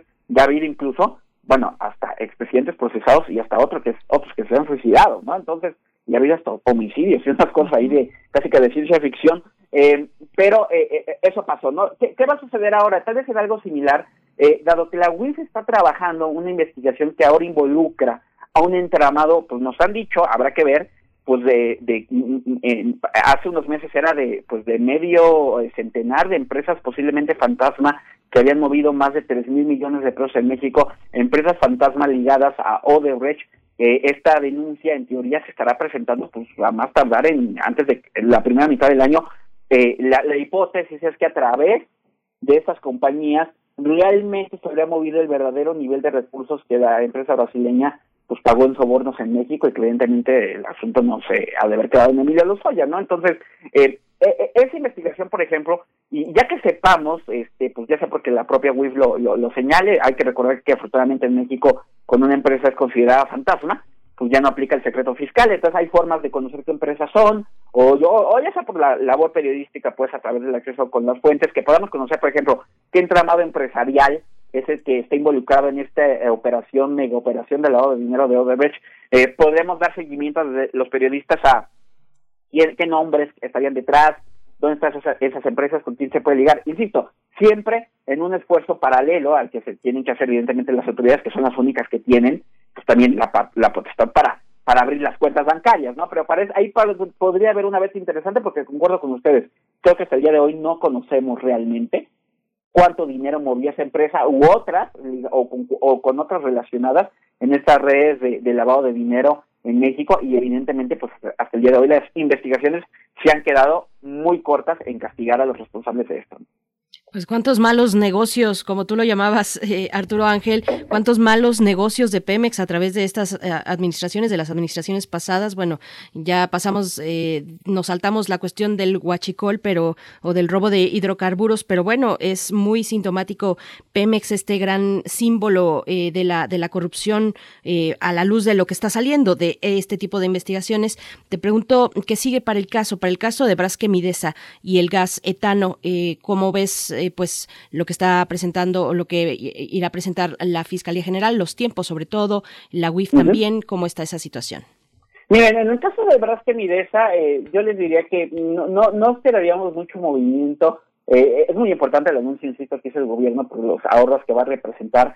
Que nosotros sepamos realmente no hay una investigación, por lo menos con un avance suficiente para que el contrato de Braskem sea eh, pues denunciado, ¿no? el presidente sé que hablaba de que esto, eh, eh, este, este, este eh, arreglo no quita que no se castigue a los funcionarios responsables, pero insisto, hasta el día de hoy no conocemos que hay una investigación o una denuncia presentada por ese contrato en particular. Sin embargo, el capítulo Odebrecht, hablando ya en general de Odebrecht, sí tiene varios momentos que tendrán que darse, investigaciones que tendrán que irse iniciando, ¿no? insisto, esperaríamos nuevas denuncias por otros contratos que fueron dañinos eh, ya, ya de la gestión de Peña Nieto, ¿no? Este, para Pemex y para, evidentemente, por extensión para, para México, ¿no? Este, conocer de qué tamaño son las irregularidades que estos contratos que al parecer se dieron como producto de sobornos a funcionarios mexicanos, de qué tamaño es el daño causado a nuestro país y que evidentemente esas investigaciones avancen y, y pues la verdad también esperamos saber qué pasa con pues con la denuncia de los sobornos, ¿no? Este, este caso abierto en 2017, insisto, como mencionamos hace rato, a partir de que los directivos de Odebrecht declaran en Estados Unidos que sí, que habían pagado en México como en otros países para obtener contratos, pues Emilio Lozoya, a, a ver, eh, este, pues él, él, denunció, dijo que iba a aportar pruebas y pues eso le ha permitido a Lozoya llevar, pues e, eso procesado por el caso Odebrecht y por de agronitrogenados a finales de julio del año pasado, eh, ya pasaron los seis meses que originalmente dio el juez para que se tomara una decisión de si iba a haber un arreglo o no con la fiscalía. E, esta negociación le ha permitido a Lozoya, a diferencia de otros funcionarios, que bueno, ese también es otro tema, ¿no? Este, pero a Lozoya le ha permitido, pues básicamente pasársela muy bien, ¿no? Porque nunca ha puesto un pie en la cárcel, ni siquiera tiene prisión domiciliaria, anda con un brazalete y el señor se puede mover a donde quiera, ¿no? Este, eh, le ha permitido sí estar procesado, pero estar en libertad pero pues el tiempo se está acabando y la verdad es que al día de hoy, al día de hoy 9 de marzo, no hay un solo procesado, expresidente, ex secretario de Estado, ex legislador o, persona X por la denuncia que hizo Lozoya, ¿no? Que aportó pruebas, pero ustedes recordan que prácticamente todo se infiltró de inmediato, que el video y que la denuncia y, y eh, eh, de eso depende, insisto, el que a Lozoya pues se le termine perdonando con este criterio de oportunidad. El, eh, ayer publicábamos que el juez ha dado un mes más, eh, ha, ha, fijado para el próximo 15 y 16 de abril las audiencias para Lozoya, en donde pues tendrá que definirse si en efecto se le concede el criterio de oportunidad, que lo que ocasionaría es que su proceso se suspenda. Ojo, no se cancele definitivamente, pero se suspende el proceso en contra de Lozoya por Odebrecht o y por el contrario, pues se determina que lo que él dijo y denunció, pues no da para más y por lo tanto, pues no funciona la negociación y él tiene que enfrentar los cargos por haber recibido los abonos que él mismo ya confesó, ¿no? Solo que dijo que pues casi que él usaron, ¿no? Entonces, este, habrá, eh, eh, ah, eh ah, vienen semanas pues interesantes para ese tema de, de Odebrecht, pero sin duda yo les diría que apenas estamos en los primeros capítulos de una historia que ya se ha vuelto muy larga, pero donde en México lamentablemente las cosas han avanzado muy lento. Pues así estamos, Miguel Ángel. Muchas gracias por esta, por esta mañana, por toda esta, por toda esta reflexión. Mucha gente se indigna de que se hable de lo que pasó antes, pero eh, muchos, muchos gobiernos tenían apartados sus negocios, negocios que eran transeccionales y este es uno de ellos, como las, eh, como las eh, vacaciones que se le deben a Deschamps desde, no sé, desde 1959, no ha tomado vacaciones.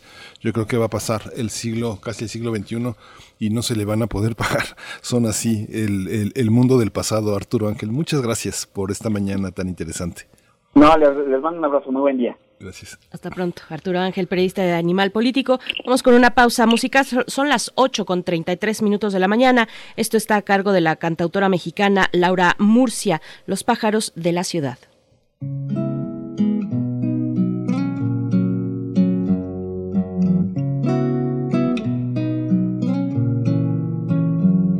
Los pájaros de ciudad se reúnen en las plazas viejas como una diáspora secreta. Los pájaros de ciudad llenan las iglesias de revuelo con testimonios sobre el cielo que irán buscando, que habrán perdido, vendrán huyendo del olvido. ¿Qué idioma tienen? ¿Qué domicilio? Serán hablantes del exilio. Los pájaros de ciudad van surcando las fronteras grises del continente de los tristes.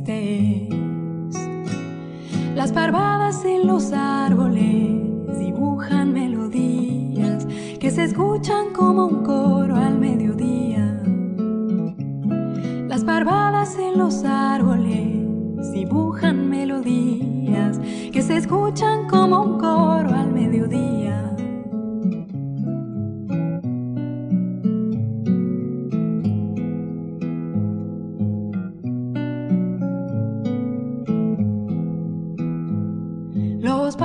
De ciudad son amantes bajo las cornisas, sin Dios, sin miedos y sin prisa. Los pájaros de ciudad hacen rondas por su sangre antigua y sobreviven a las ruinas. Que irán buscando, que habrán perdido, vendrán huyendo del olvido ¿Qué idioma tienen? ¿Qué domicilio? Serán hablantes del exilio.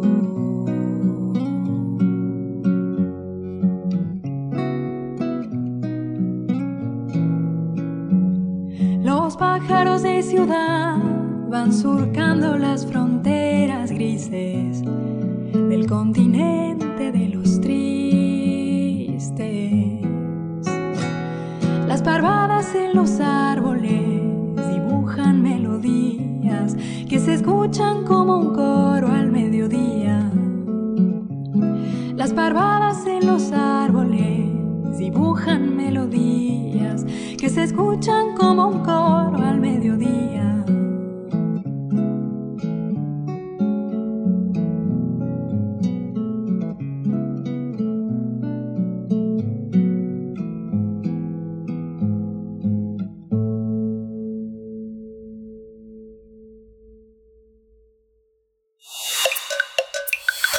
Primer movimiento. Hacemos comunidad.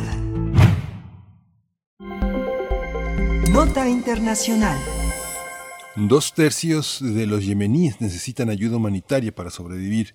Más de 16 millones padecerán hambre en el 2021. Además, casi 50.000 mueren en condiciones semejantes a las de la hambruna.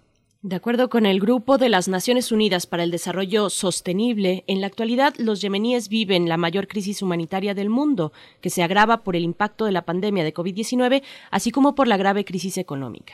Las ONGs, las organizaciones no gubernamentales, necesitan alrededor de 4 mil millones de dólares para satisfacer las necesidades de millones de personas que están en esta situación.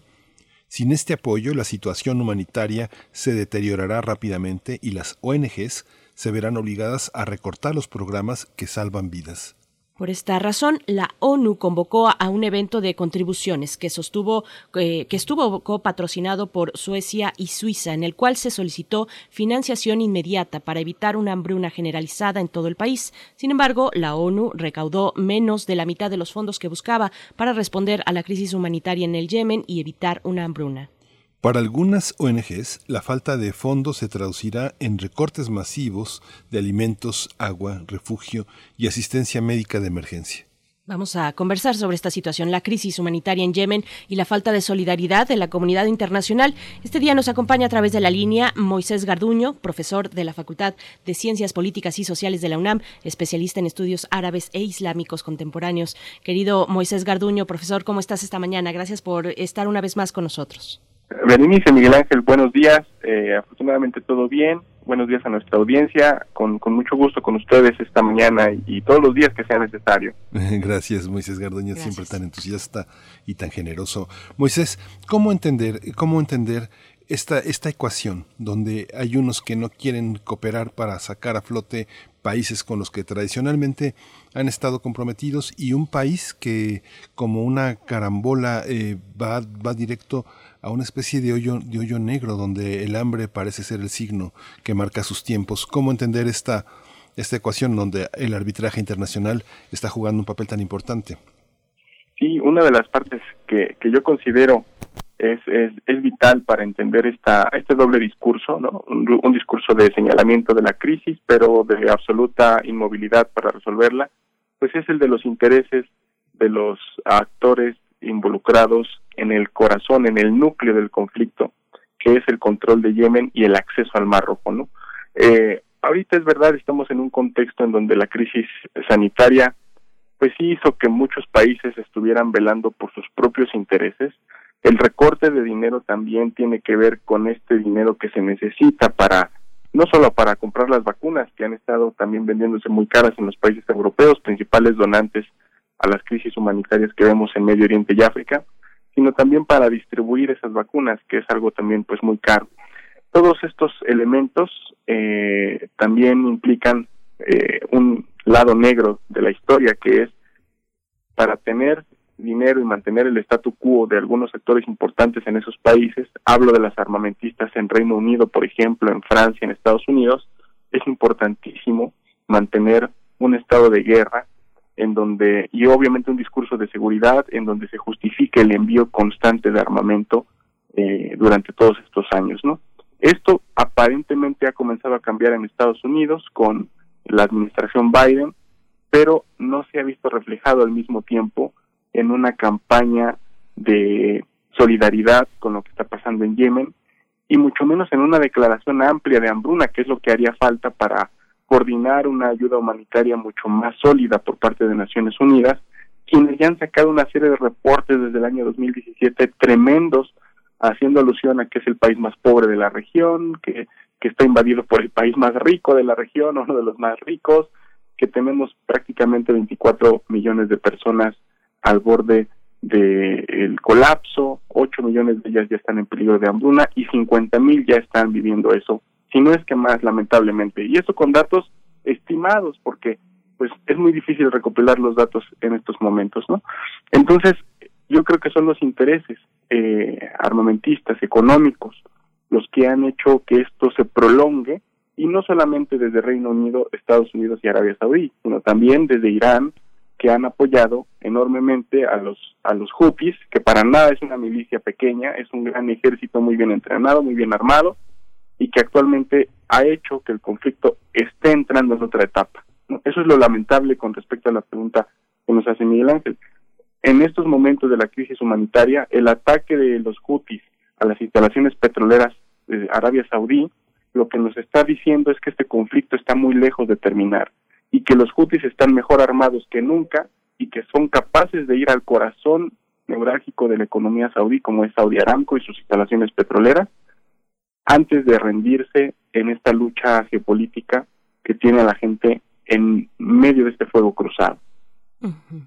Precisamente, ese es el trasfondo de todo esto y con esto se le suma la pandemia, pero ya con la cuestión que viene de varios años ya hacia atrás, eh, Moisés Garduño, cuéntanos un poco más este el trasfondo del conflicto armado en Yemen, donde también Arabia Saudí, bueno, en esta coalición o en esta alianza, digamos, árabe desde marzo de 2015, pues eh, interviene en, eh, en el conflicto interno de Yemen Cuéntanos más detalles al respecto, por favor. Sí, por supuesto, tiene que ver con, con un proyecto que tiene Arabia Saudí previo a la crisis sanitaria, que es el de dejar de depender, eh, paradójicamente, de los precios del petróleo, de los energéticos, y comenzar todo un desarrollo económico basado en el turismo. La alianza con Israel, con Emiratos Árabes Unidos, hace hablar de la posibilidad de un corredor en el Mar Rojo que pueda conectar Dubái, Meca, Medina, que ahora van a ser ciudades abiertas al turismo, junto con Tierra Santa, y crear todo un proyecto de infraestructura conocido como Neumustakbal. Ese proyecto de Neumustakbal, que es la ciudad del futuro en árabe, eh, considera que necesita una inversión aproximada de 500 mil millones de dólares, en donde se supone que la legislación va a ser un poco más eh, laxa, se va a poder beber alcohol, se va a tener acceso a turistas VIP, eh, tecnología de punta y todo eso para ir eh, dinamizando una economía que fue pues idea de Mohammed bin Salman, el príncipe heredero que llegó al trono desde el año 2015 y que fue quien inició realmente este ataque a Yemen. ¿Por qué se relaciona este proyecto de Arabia Saudí con Yemen?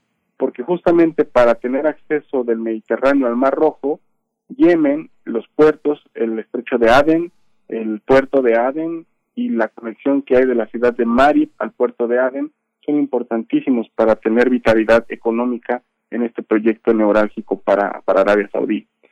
En el momento en el que estallan las revueltas populares del 2011, Arabia Saudí intenta llenar este vacío que hizo posible la ciudadanía eh, yemení con Tawakkul Kerman, que incluso ganó el Premio Nobel de la Paz por su activismo, estar al frente de la revuelta yemení. Y en ese momento eh, Irán también empieza a apoyar a unos grupos eh, que son los Houthis, que buscan sobre todo un distanciamiento político y una autonomía política de Arabia Saudita, pero que son totalmente financiados por la República Islámica de Irán, quienes ven este control saudí de todo el Mar Rojo como una amenaza existencial a sus intereses también en la misma zona. Pues esto nos colocó directamente en un conflicto, tremendo conflicto, en donde Arabia Saudita empezó a bombardear no solamente localidades de los Houthis, sino también infraestructura civil que hizo imposible prácticamente la eh, el envío de comida, el envío de, infraestructura necesaria para la cuestión médica y que inmediatamente puso en jaque a eh, prácticamente el 80% de la población de la población yemení.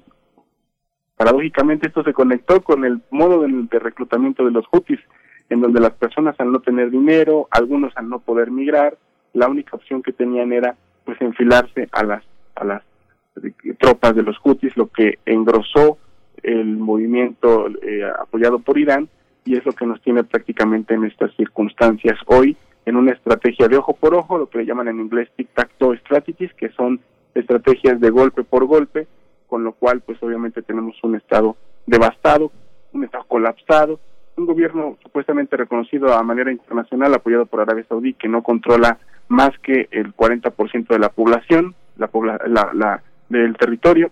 El territorio estratégico lo controlan los Houthis, que es la zona de la franja del Mar Rojo, y es prácticamente el impasse en el que nos encontramos. Esto es a nivel del conflicto, ¿no? Y con esto termino lo que ha ocasionado esto es una situación de hambruna en, cinco años prácticamente de conflicto que tenemos, 13 millones de personas que enfrentan inanición. Eh, esto, de acuerdo con Naciones Unidas, la peor hambruna del mundo en los últimos 70 años. Esto contando con lo que ha habido también ahí en África, lamentablemente en República Centroafricana. Eh, organizaciones como la UNICEF han avisado ya que 85 mil niños eh, han muerto de hambre y de desnutrición hasta 2018, que son los datos que se pudieron recopilar. Y esta es la situación en la que estos conflictos, desde el año 2015, por esos intereses que menciono de Arabia Saudí, eh, nos tienen estas circunstancias. Más o menos ese es el panorama en el que nosotros basamos para llegar al punto donde estamos hoy. Sí, esta, este planteamiento que, que haces pues, eh, eh, pone en evidencia también la doble moral en, el mundo árabe. Recuerdo una, alguna vez me, asombraba cómo los bares eh, eran tan, tan, tan, frecuentados, tan frecuentados después de las horas de los rezos. Y me acuerdo que el escritor Mohamed Chukri decía, bueno, guardas el Corán y sacas tu credencial de república, ¿no? Entonces, eh, justamente los negocios se hacen con esas credenciales, pero ¿y los hermanos? ¿Cómo, cómo se observa desde el punto de vista religioso, desde el mundo islámico, esta, esta gran crisis donde eh, los hermanos eh, van a caer en este, en este gran hoyo negro? Sí, en, realidad esa es una gran pregunta porque si hay un discurso de doble moral, de doble estándar desde Occidente, el discurso en el mundo árabe también eh, se caracteriza lamentablemente por eso. Ningún país de la península arábiga, que son los países con mayor ingreso en términos de Producto Interno Bruto, Producto Per cápita, han ayudado ni han coadyuvado a un eh, mejoramiento de la situación humanitaria, ¿no? Ya ni digamos con respecto al conflicto. Más bien al contrario.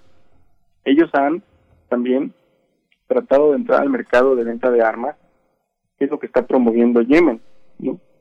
Han estado, por ejemplo, aprovechándose de bajo precio que está, por ejemplo, en el caso del hat, que es una especie de tabaco que se produce en Yemen, muy popular en el mundo árabe, y ahora eh, han estado comerciando el had en el mercado negro a, precios eh, muy baratos, lo cual, pues para mucha gente que consume eso, es una industria muy grande que, que está aprovechando el conflicto para, para comprar enormes cantidades, ¿no? Parece ser que el 25% de la producción subió en los últimos dos años. Estimaciones, insisto, nuevamente encontradas en fuentes periodísticas. Eh, los países como Emiratos Árabes Unidos, Qatar, están también inmersos en sus propios procesos de, desarrollo. Qatar está metidísimo en la Copa del Mundo, ¿no? Lo que es muy paradójico, ¿no? O sea, estamos hablando de Qatar, el país más rico de la región, el país más rico del mundo per cápita, porque tiene las reservas de gas más grandes de la región y 300 mil personas de habitantes como población. Sí, el 70% de los habitantes ahí es extranjero, viene de Filipinas, de eh, otros países del sureste asiático a trabajar. Emiratos Árabes Unidos está pensando también en, en, la en el distanciamiento de los energéticos también, en una transformación tecnológica, darle la bienvenida a eh, el capitalismo digital y a pocos kilómetros tenemos la crisis humanitaria más grande del mundo. Esta es la gran paradoja. Y ninguno, debido ahora con la crisis sanitaria, ha estado haciendo grandes esfuerzos. Ya ni pensemos en llevar vacunas, ¿no? en hacer una declaración eh, universal sobre la, hambruna que está pasando. Esto ayudaría si los países árabes hicieran una declaración conjunta, unos esfuerzos más claros en términos de, declarar una hambruna eh, oficial en Yemen, ayudaría a que las ONGs que mencionaron muy bien ustedes al principio pudieran recabar más fondos y pudieran hacer campañas que realmente pudieran apaciguar no resolver, lamentablemente, pero sí apaciguar la crisis humanitaria. Entonces, eh, a grandes rasgos en resumen, ha habido también una doble moral de los países árabes, están divididos los países árabes, eso también ayuda a explicar por qué no hay una, una táctica fija con respecto a esta crisis en Yemen.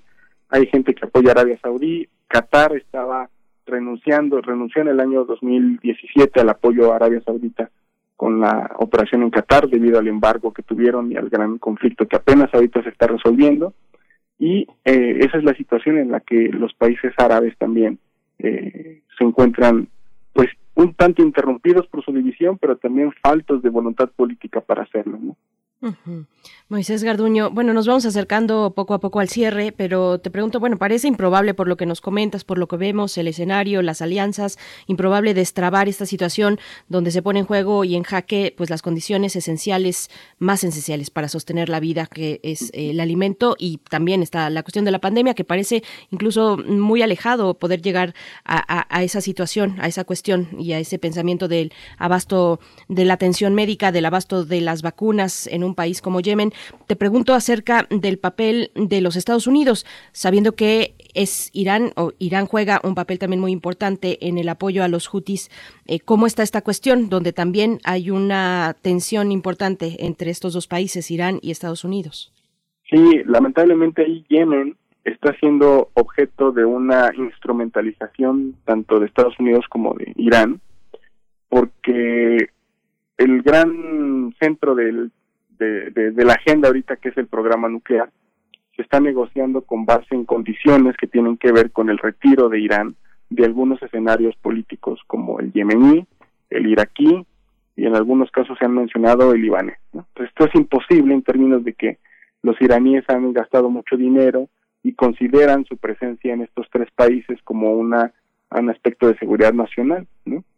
Eh, aunque esto sea ilusorio en términos eh, de realpolitik, eh, los países invadidos por países terceros como Arabia Saudita en el caso de Yemen, como en el caso de Israel cuando invadió Líbano en los 80, o en el caso de Estados Unidos que invadió Irak en el 2003, Irán ha utilizado esos espacios invadidos por estos terceros países para ir llenando con, hacer relaciones políticas, económicas, humanitarias con esa gente y generar confianza y sentimientos antiestadounidenses en esos en esos territorios invadidos. Entonces ahora, aunque Irán se saliera de estos territorios, pues la semilla está sembrada y, y la condición demográfica, económica, política eh, realmente no terminaría con una salida de los iraníes. ¿no? De hecho, eh, esto es lo que lo que ha transformado ahora la, la geopolítica de la región, que eso es algo nuevo que, que, tenemos y que Estados Unidos quiere parar, pero va a ser imposible hacerlo. Y lo, lo explico rápidamente. Tenemos un movimiento muy distinto a lo que veíamos en la Guerra Fría. Ahora tenemos a iraníes viajando a Yemen para luchar una guerra contra los saudis, tenemos afganos luchando en Siria para eh, tener una guerra de apoyo a, a Bashar al-Assad, tenemos mercenarios que son parte fundamental del ejército de Emiratos Árabes Unidos, tenemos colombianos en las filas de las Fuerzas Armadas saudíes. Esto es algo novedoso está generando toda una movilidad militar muy interesante, pero a la vez muy cruel por todos los efectos secundarios que esto tiene. Eso es, es, geopolíticamente es tremendo lo que voy a decir, pero escenarios como Irak, como Libia también y Yemen son escenarios donde estos eh, esta movilidad, estos mercenarios, este mercado de la de, la nueva forma de hacer guerra en la región, pues digamos como que se asientan y generan economías paralelas a esas economías colapsadas por los estados cuando ya no están y es lo que genera al menos una forma de subsistencia para la gente que participa en esos mercados. Estados Unidos se ha dado cuenta de eso y es lo que quiere evitar y piensa que haciendo que Irán se salga de estos territorios es como se va a lograr.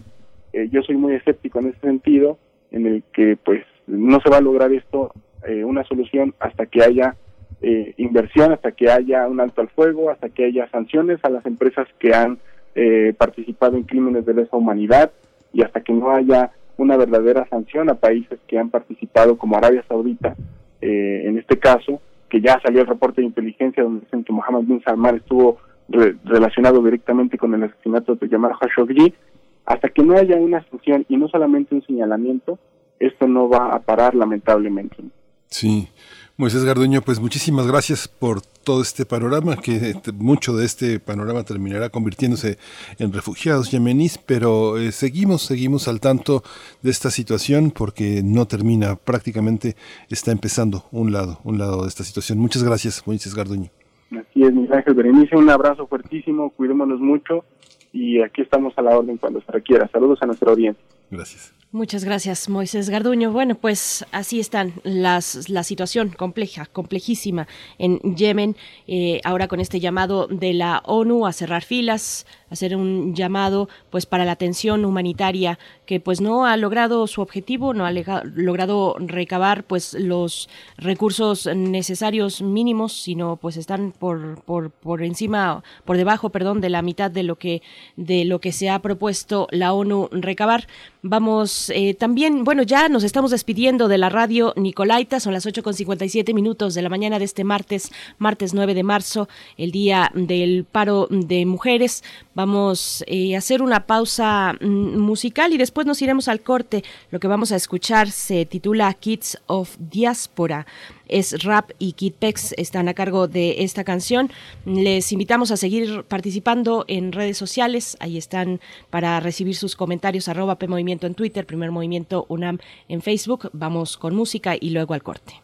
Nein, wir haben nicht Training, wir haben Business-Konferenz. Trainingsanzug glänzt wie der Benz von Nestlers Schwesterherz. Ja, ich erinnere mich noch wirklich gut an meinen ersten Schultag. Es ist, zieht euch festlich an und ich kam an, als wäre ich Tupas. Und Jonathan schaut mich an, als wäre Weltuntergang. Und so setzte ich mich zum Türken und sagte, Moro, coole Jacke, Mann. Wo hast du gekauft, Bratte, Bosporus Connection? Du fühlst mich, ich fühl dich, keine Satisfaction. Wie bei Bones MC, die Türsteher sagten, nein, du kommst drei Streifen und wollen mit uns jetzt nach Sushi Joe Adidas, Puma, Kappa, Nike, Baxwear und Lacoste. Du kannst schauen, anpassen, doch frag nicht, wie viel es kostet. Trainingsanzug, Statement, Lederjacke, Attitude. Ja, das tut den Ötzmans, ja, das tut den Bexi gut. Ob Schwester Eva, Maradona, Emre, Eco, Rita, Ora. Eide, schwör auf Diadora, Kids of the Diaspora. Durgun kaldık çok uzaklarda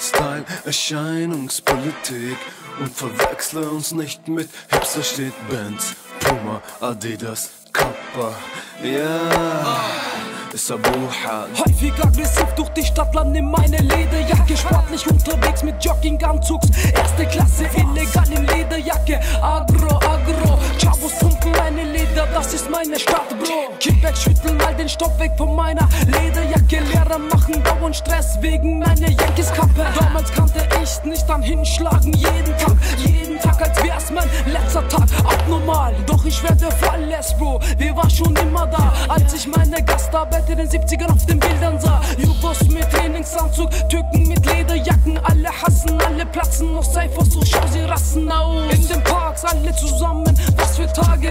War es dann, als paar Leute von uns Tschüss sagten. Jeden Tag am Arbeiten, Bro, Fahrt auf der Baustelle, dann am Abend raus. Welche Kern hatte Schalle? Kaldık çok uzaklarda İnadına zevk, inadına bugün sefa Trainingsanzug glänzt. çok uzaklarda İnadına Pex. İnadına bugün. Doch es ist nicht Style, Erscheinungspolitik Und verwechsle uns nicht mit Hipster steht Benz, Puma, Adidas, الرابة يا سبوحة. راديكال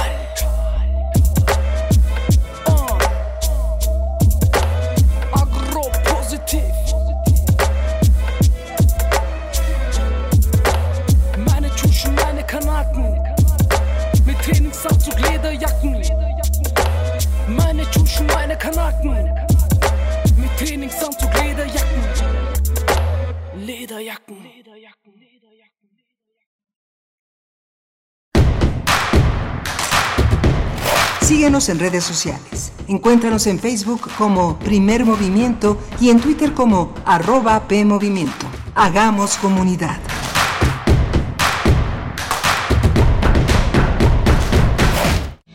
Las y los ciudadanos junto con el INE organizamos las elecciones y contamos los votos de nuestros vecinos. Y los contamos bien. Por eso no hay fraude. Quienes cuentan los votos se seleccionan en dos sorteos, por su mes de nacimiento y la letra inicial de su primer apellido, y son capacitados por el INE. Vota libre, tu voto es secreto. Y es seguro porque el INE implementa todas las medidas sanitarias para cuidarnos y cuidarte. El 6 de junio el voto sale y vale. Contamos todas, contamos todos. INE. Antes del Tribunal Electoral no existía un órgano jurisdiccional que defendiera plenamente nuestro voto. La democracia ha evolucionado. Y con ella la necesidad de instituciones firmes y autónomas. Ahora, nuestro derecho a participar en las elecciones se ha fortalecido. Sanciona a quienes ejercen violencia política en razón de género. También trabaja para que los grupos en situación de vulnerabilidad encuentren justicia. Como ves, el Tribunal Electoral resuelve conflictos que protegen los derechos político-electorales de todas y todos. Tribunal Electoral del Poder Judicial de la Federación. El 2020 fue el año del cambio, pero no del que esperábamos. Cambiamos nuestra forma de estudiar, trabajar y salir. Cambiamos para sobrevivir, para salir adelante. En unos meses estoy segura de que juntas vamos a cambiar a quienes hoy están tomando malas decisiones, porque ellos no cambiaron. Se quedaron en el pasado y eso le está haciendo mucho daño al país. Sigamos cambiando por el bien de México. Es momento de comenzar la evolución mexicana. Movimiento Ciudadano. En esta época tan difícil que estamos viviendo, la música es un bálsamo para el espíritu. Soy Ana Lara y los invito a que escuchen la música que hacemos los compositores aún en el encierro en Hacia una nueva música todos los miércoles a las 18 horas, por supuesto, en Radio Una. Experiencia sonora.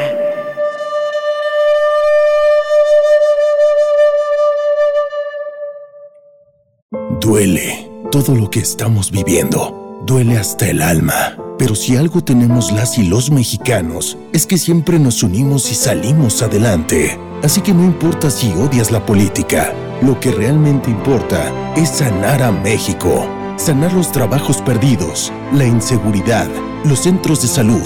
En RSP queremos sanarte a ti. RSP, sanar a México. Visita redes sociales progresistas.org.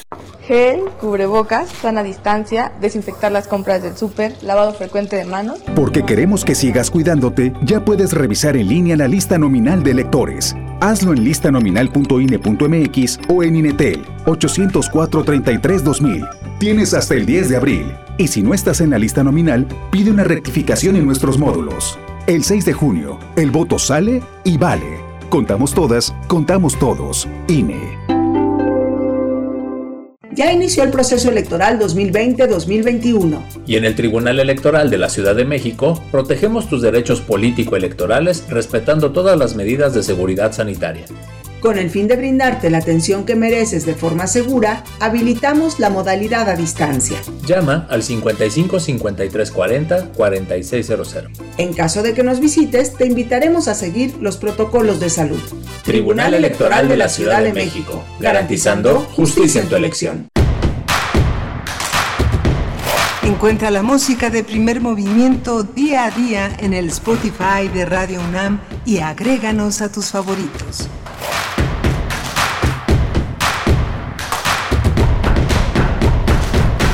Hola, buenos días y bienvenidos, bienvenidas aquí a Primer Movimiento. Esta es la tercera hora de Primer Movimiento. Venimos de dos horas intensas, muy luminosas, muy interesantes. Está Frida Saldívar en la producción ejecutiva, Violeta Berber en la asistencia de producción, Socorro Montes en los controles técnicos y Berenice Camacho del otro lado del micrófono. Berenice, buenos días. Ahora sí nos vas a contar cómo te fue en la marcha. Bueno, buenos, buenos días, querido Miguel Ángel Quemain. Eh, estaba revisando ahorita la cuenta de la Secretaría de Seguridad Ciudadana de la Ciudad de México. El día de ayer, se, después de la marcha, bueno, la marcha se mantuvo, o digamos la protesta, la marcha corrió mm, rápidamente, digamos, del eh, del Monumento a la Revolución, partió por ahí de las dos y cuarto de la tarde hacia rumbo al Zócalo Capitalino, pasando por Juárez, una parada eh, breve en la antimonumenta que se encuentra frente a Palacio de Bellas Artes. Ahí ya en ese punto les comentaba eh, más temprano que en ese punto en Palacio de Bellas Artes ya por ambos costados, por ambos flancos de la marcha, pues ya se veía una hilera bastante eh, nutrida, digamos, de mujeres policías de este cuerpo de Ateneas, de las mujeres policías de la Ciudad de México. Y bueno, se dieron distintos momentos de tensión pero durante la marcha, digamos, ese fue el que yo pude detectar más particularmente, ya hasta que llegamos a la plancha del Zócalo, frente a la valla que protege o que protegía Palacio Nacional, fue donde se concentró, digamos, o se concentraron las actividades, eh, algunas también acciones directas sobre la, sobre la malla, sobre la valla eh, frente a Palacio.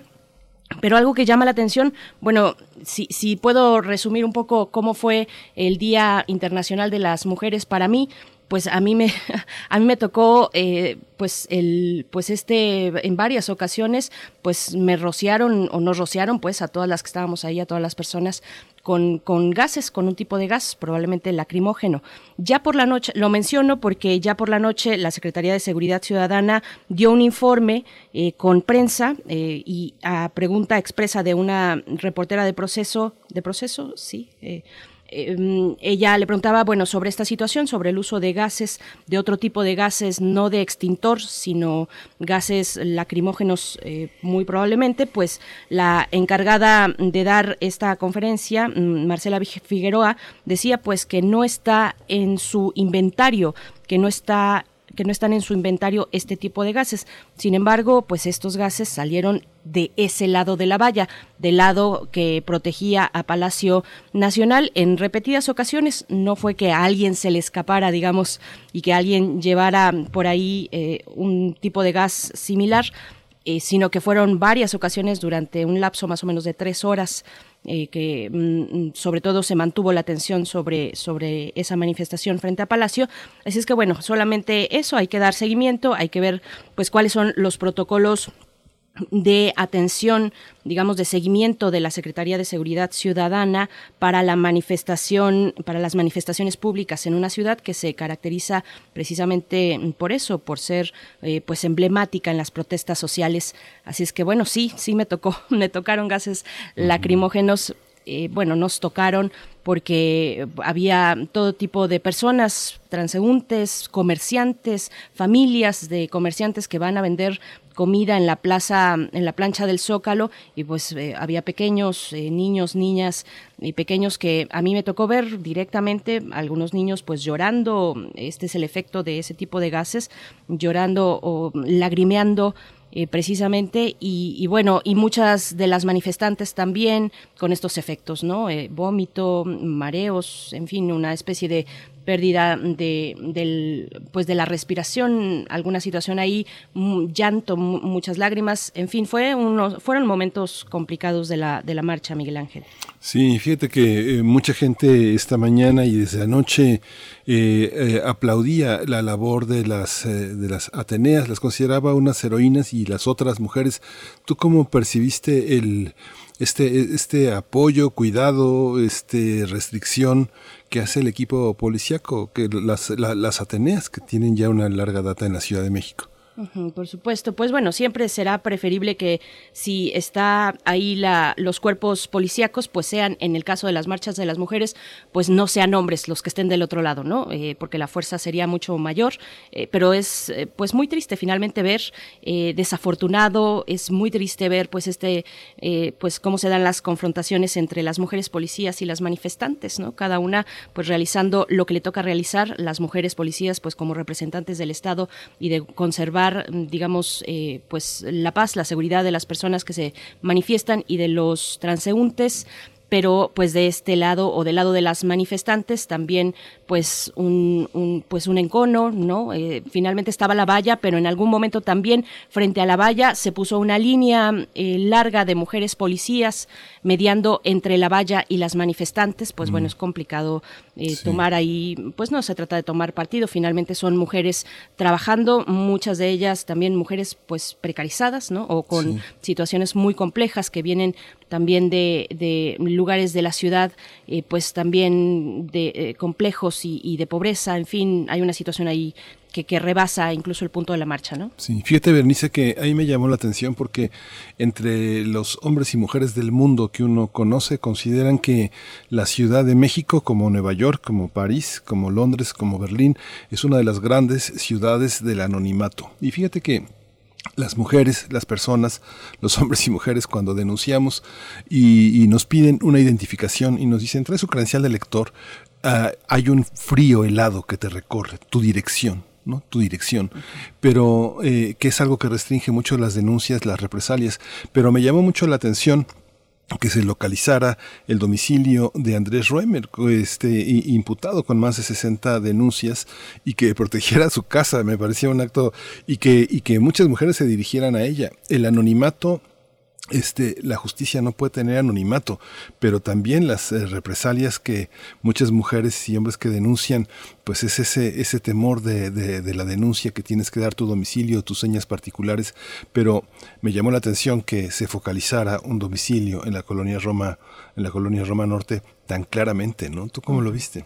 Pues es que entiendo que muchas, ya suman cerca de un poco más de 60 denuncias de acoso y agresión sexual sobre este personaje, Andrés Ruemer, Muchas de ellas, de las mujeres, digo, evidentemente ni tú ni yo sabemos cómo es que las manifestantes se enteraron eh, sobre la localización exacta del domicilio de este personaje, pero muchas de esas mujeres, digamos, describen una especie de modus operandi donde para llegar a acuerdos profesionales, pues él cambiaba en algún momento la cita, el punto de la cita, que era un punto público, digamos, para llevarlo hacia su domicilio. Entonces, no sé, honestamente, de dónde viene esta localización tan precisa de la casa de Andrés Ruemer, que sí se vio tapiada y protegida durante el día de ayer. Yo creo que hay que hacer una revisión sobre las marchas, sobre las protestas, el derecho a la protesta en Ciudad de México. Está ahí este colectivo, el Frente eh, por la Libertad de Expresión, el FLEPS. Está también el colectivo de Brigada Marabunta, esta organización que está mediando también en procesos de conflicto, pero también apuntar hacia García Harfuch. Muchos de los eh, digamos, comentarios en redes sociales se dirigen a la jefa de gobierno, por supuesto, pero hay que afinar un poquito ahí tal vez la visión, enfocar un poco más hacia la Secretaría de Seguridad Ciudadana eh, y su titular, García Harfuch, en el, en el sentido de lo que se puede usar y lo que no, el tipo de tácticas y de protocolos y los elementos, como en este caso lo que parecía a todas luces ser gas lacrimógeno sobre una manifestación que dispersó en varias ocasiones a las manifestantes y a las personas que, que estábamos ahí. Llegó, digamos, hasta el asta, un poquito antes del asta bandera eh, este, pues esta sensación que provocan este tipo de gases, ¿no? Entonces fue, fue un momento bastante interesante, por decirlo menos, de la protesta del día de ayer, Miguel. Eso que dices sí, es fundamental, ¿no? Este, hay una manera de operar que es evidentemente está como fuera de la norma y fuera del discurso oficial, o sea, de que hubo gases y de que hubo ojos irritados y de que hubo tos, bueno, pues es que es innegable, ¿no? Hay una parte hay una parte muy defensiva, muy repelente, y, cuando ya los infiltrados no están, creo que se tiene que tener otra actitud con tantas jóvenes y con tantas mujeres que van, que van acompañadas con personas frágiles, ¿no? Yo creo que tenemos que aprender a entender que, que lo defensivo se tiene que ampliar de otra manera y lo que señalas yo creo que sí es algo que merece un asunto, este, una reflexión pues extensa, ¿no? ¿Quién es el jefe de la, de la policía y cómo actúa, ¿no? Así es, sí, hay que, hay que preguntar pues a la Secretaría de, Seguridad Ciudadana cómo va esa información, porque hasta el momento del día de ayer por la noche decían, eh, insisto, Marcela Figueroa, quien dio la conferencia, pues no tenemos en nuestro inventario ese tipo de gases, pero esos gases salieron de ese lado de la valla y, en repetidas ocasiones, así es que bueno, hay que preguntarle a García Harfuch, pues qué pasó ahí. Y una, una cuestión nada más para cerrar, muy interesante lo que mencionabas, son jóvenes, fueron jóvenes, el día de ayer la gran mayoría de las manifestantes eran mujeres jóvenes tipo de mujeres universitarias o preparatorianas las que estaban ahí marchando, a diferencia, por supuesto, del año pasado, donde se conjugaron y se dieron cita, pues, una gran diversidad de perfiles, ¿no? el día de ayer eran mujeres jóvenes. Sí, una maravillosa continuidad generacional. Sí, yo también percibí eso. También, este, eh, eh, también afrontando el, menor riesgo para el contagio, pero sí, fascinante. Muchas mujeres jóvenes que a veces eh, profesores, e incluso, este, activistas tienen poca confianza en que, eh, en que se continúen eh, muchos ideales, muchas convicciones y que bueno, es, es extraordinario ver la memoria de estas jóvenes que apenas empiezan a vivir, ¿no? Así es, bueno, ya por último, ahora sí es que nuestro jefe de noticias, Antonio Quijano, hace esta, esta cuestión también eh, sobre que hubo policías o se detectaron policías vestidos de civil cuando, pues por ser la autoridad, tienen que ser identificables en todo momento por parte de la ciudadanía. Efectivamente, esto ocurrió, esto fue también parte de lo que se conversó. Hay que ver esta, esta, este informe que dio ayer la Secretaría de Seguridad Ciudadana con Marcela Figueroa. Ahorita no tengo exactamente cuál es el cargo de ella, pero eh, es parte de la, de la Secretaría de Seguridad Ciudadana. Si pueden, si tienen oportunidad de ver este informe, pues va a ser muy interesante cómo, cómo se traduce, ¿no? Hay muchos observadores vestidos de civil, desde derechos humanos hasta activistas, hasta observadores de otras partes, que bueno, forma parte de forma parte del grupo este también que se suma a la, marcha como observadores, como reportadores, como, como orejas también. ¿no? Así es. Pues bueno, ¿cuáles son sus comentarios? ¿Cómo vieron y cómo se ve también? A ver, está la narrativa de los medios de comunicación, eh, donde fijan la mirada. Mm, finalmente, bueno, estar ahí, presenciar eh, ese momento, pues eh, tiene una digamos, una sensación muy distinta a la que se percibe desde la pantalla, desde los medios de comunicación, desde las mismas redes sociales. Así es que, bueno, pues están las redes sociales para que nos comenten. Ya, ya por último, fíjate que ayer se presentó a las 12 del día, 12 y media, el, el Observatorio Ciudadano de Medios dedicado a la perspectiva de género en la Escuela de Periodismo Carlos Septién, se reportó prácticamente un año de seguimiento de cómo los medios han tratado a las, eh, a, las, a las mujeres, la representación de lo femenino en los medios. Es desolador, desolador. Estamos estamos en la calle, estamos en pañales, este, y sobre todo en las áreas de deportes, de espectáculos eh, y también de la alta política, ¿no? Hay una discriminación en el discurso, una cosa, vale la pena observarlo, en la, en la página de la Escuela de Periodismo Carlos Septién García está ese informe que hicieron los alumnos, apoyados con algunos profesores, pero es un trabajo de alumnos y alumnas muy detallado, muy claro, conmovedor y además que enoja muchísimo que estemos los comunicadores en esos niveles, ¿no? En esos niveles que pues tenemos todavía muchísimo que aprender, estamos como en tercer año, ¿no? Sí, tenemos mucho, mucho que aprender en muchos sentidos y en un país que nos presenta tantos retos complejos como este. Entonces, bueno, pues ahí está la recomendación, Miguel Ángel, muchas gracias. Vámonos ya con la poesía necesaria. Vámonos. Primer movimiento Hacemos comunidad. Es hora de Poesía Necesaria.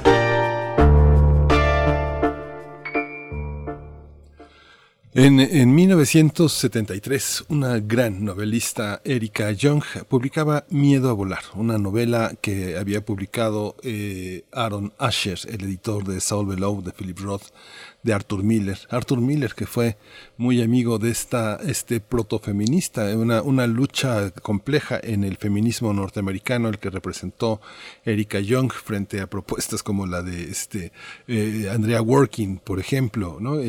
Son, son contrapuntos muy, muy interesantes. Y eh, Erika Young nunca dejó de publicar poesía, ha publicado poesía toda su vida, tiene siete libros de poesía importantes y una edición que es eh, muy interesante es la que hizo Beth Miller, una traductora norteamericana avecindada ya desde hace mucho tiempo entre nosotros, ha publicado varios trabajos en la UNAM y uno de ellos es eh, Siete Poetas Norteamericanas, donde están reunidas no solo Erika Young, sino Denise Levertov, Mark Percy, Silvia Plath, uh, Adrián Reiche, Anne Sexton, Diane Wachowski. Y bueno, de Erika Young eh, la presenta en estos materiales de lectura y la presenta de una manera también muy interesante. Erika Young es conocida en español por esta novela que referí, pero también hay una, hay una visión de la poesía que dice eh, Bert que hurga en las profundidades de la inocencia y se apoya en la asociación de imágenes. Esta es una de las características de este poema que se reproduce en este número de contracultura que la revista de la universidad, comandada por eh, Guadalupe Nettel, eh, narradora, cuentista, eh, novelista, este propone como uno de los materiales de esta edición de marzo en la revista de la universidad. Lo acompaño con una mujer de negocios, esta canción, la Femme d'Affaires de, de Lerita Mitsuko, cantada por Catherine Ringer con la Filarmónica de París. Vamos con Los Mandamientos, se llama este poema que tradujo Beth Miller de Erika Young. Dice, no voy a leer el epígrafe, pero sí voy a leer el poema. Si una mujer quiere ser poeta, debe dormir cerca de la luna a cara abierta, debe caminar a través de sí misma estudiando el paisaje, no debe escribir sus poemas con sangre menstrual. Si una mujer quiere ser poeta, debe correr hacia atrás en torno al volcán. Debe palpar el movimiento a lo largo de sus grietas. No debe conseguir un doctorado en sismografía. Si una mujer quiere ser poeta, no debe acostarse con manuscritos incircuncisos, no debe escribir odas a sus abortos, no debe hacer caldos de vieja carne de unicornio. Eh, si una mujer quiere ser poeta, debe leer libros de cocina francesa y legumbres chinas, debe chupar poetas franceses para refrescar su aliento, no debe masturbarse en talleres de poesía. Si una mujer quiere ser poeta, debe pelar los vellos de sus pupilas, debe escuchar la respiración de hombres durmientes, debe escuchar los espacios entre esa respiración. Si una mujer quiere ser poeta, no debe escribir sus poemas con pene artificial, debe rezar para que sus hijas sean mujeres, debe perdonar a su padre su esperma más valiente.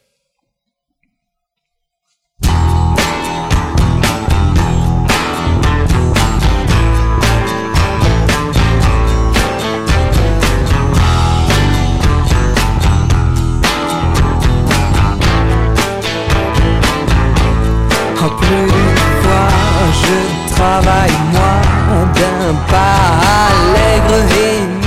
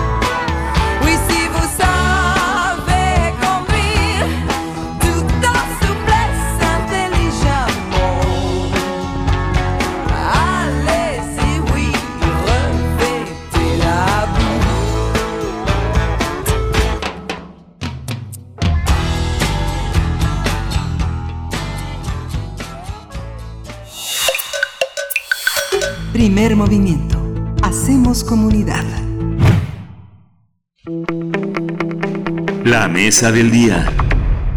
México comenzó el 24 de diciembre la campaña nacional de vacunación contra COVID-19. A la fecha se han suministrado más de 2.700.000 dosis de las diferentes vacunas que han llegado a nuestro país.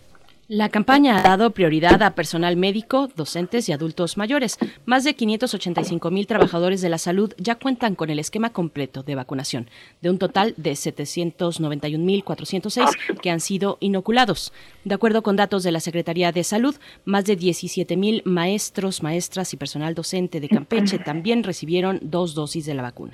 En el caso de los adultos mayores, más de 1.300.000 han sido inoculados con la primera dosis de la vacuna contra COVID-19 en las 32 entidades del país.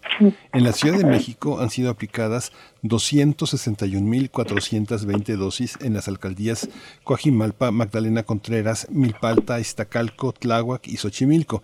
Ayer comenzó la tercera etapa en las alcaldías de Miguel Hidalgo y Escaposalco, donde se estima aplicar 156.556 vacunas. La Secretaría de Salud ha señalado que en el caso de las personas adultas mayores en situación de calle también, también serán vacunadas. Dijo que para ello deberán acudir a los centros de vacunación donde se evaluará caso a caso este tipo de situaciones.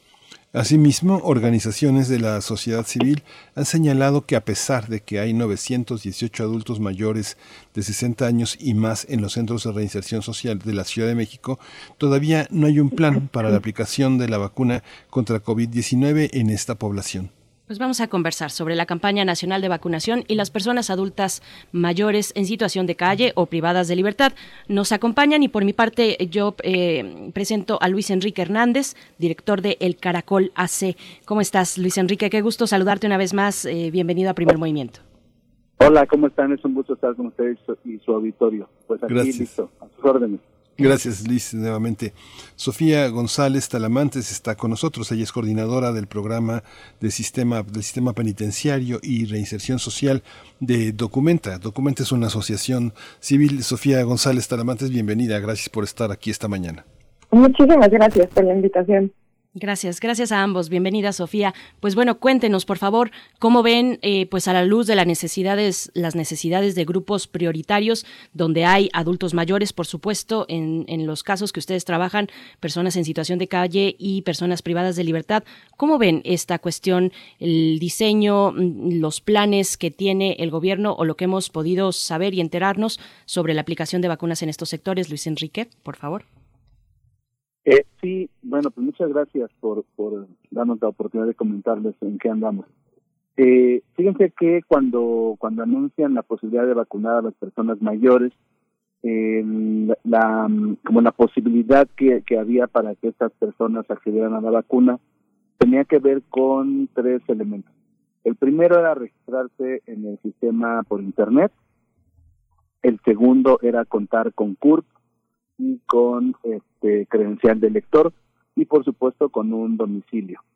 Eh, desde el Caracol nos dimos a la tarea de visitar las calles en las zonas donde ubicábamos a personas mayores para dos cosas, para informarles sobre la posibilidad de la vacuna y qué significaba, y además eh, invitarles a, a, que desde el Caracol íbamos a hacer el registro vía Internet.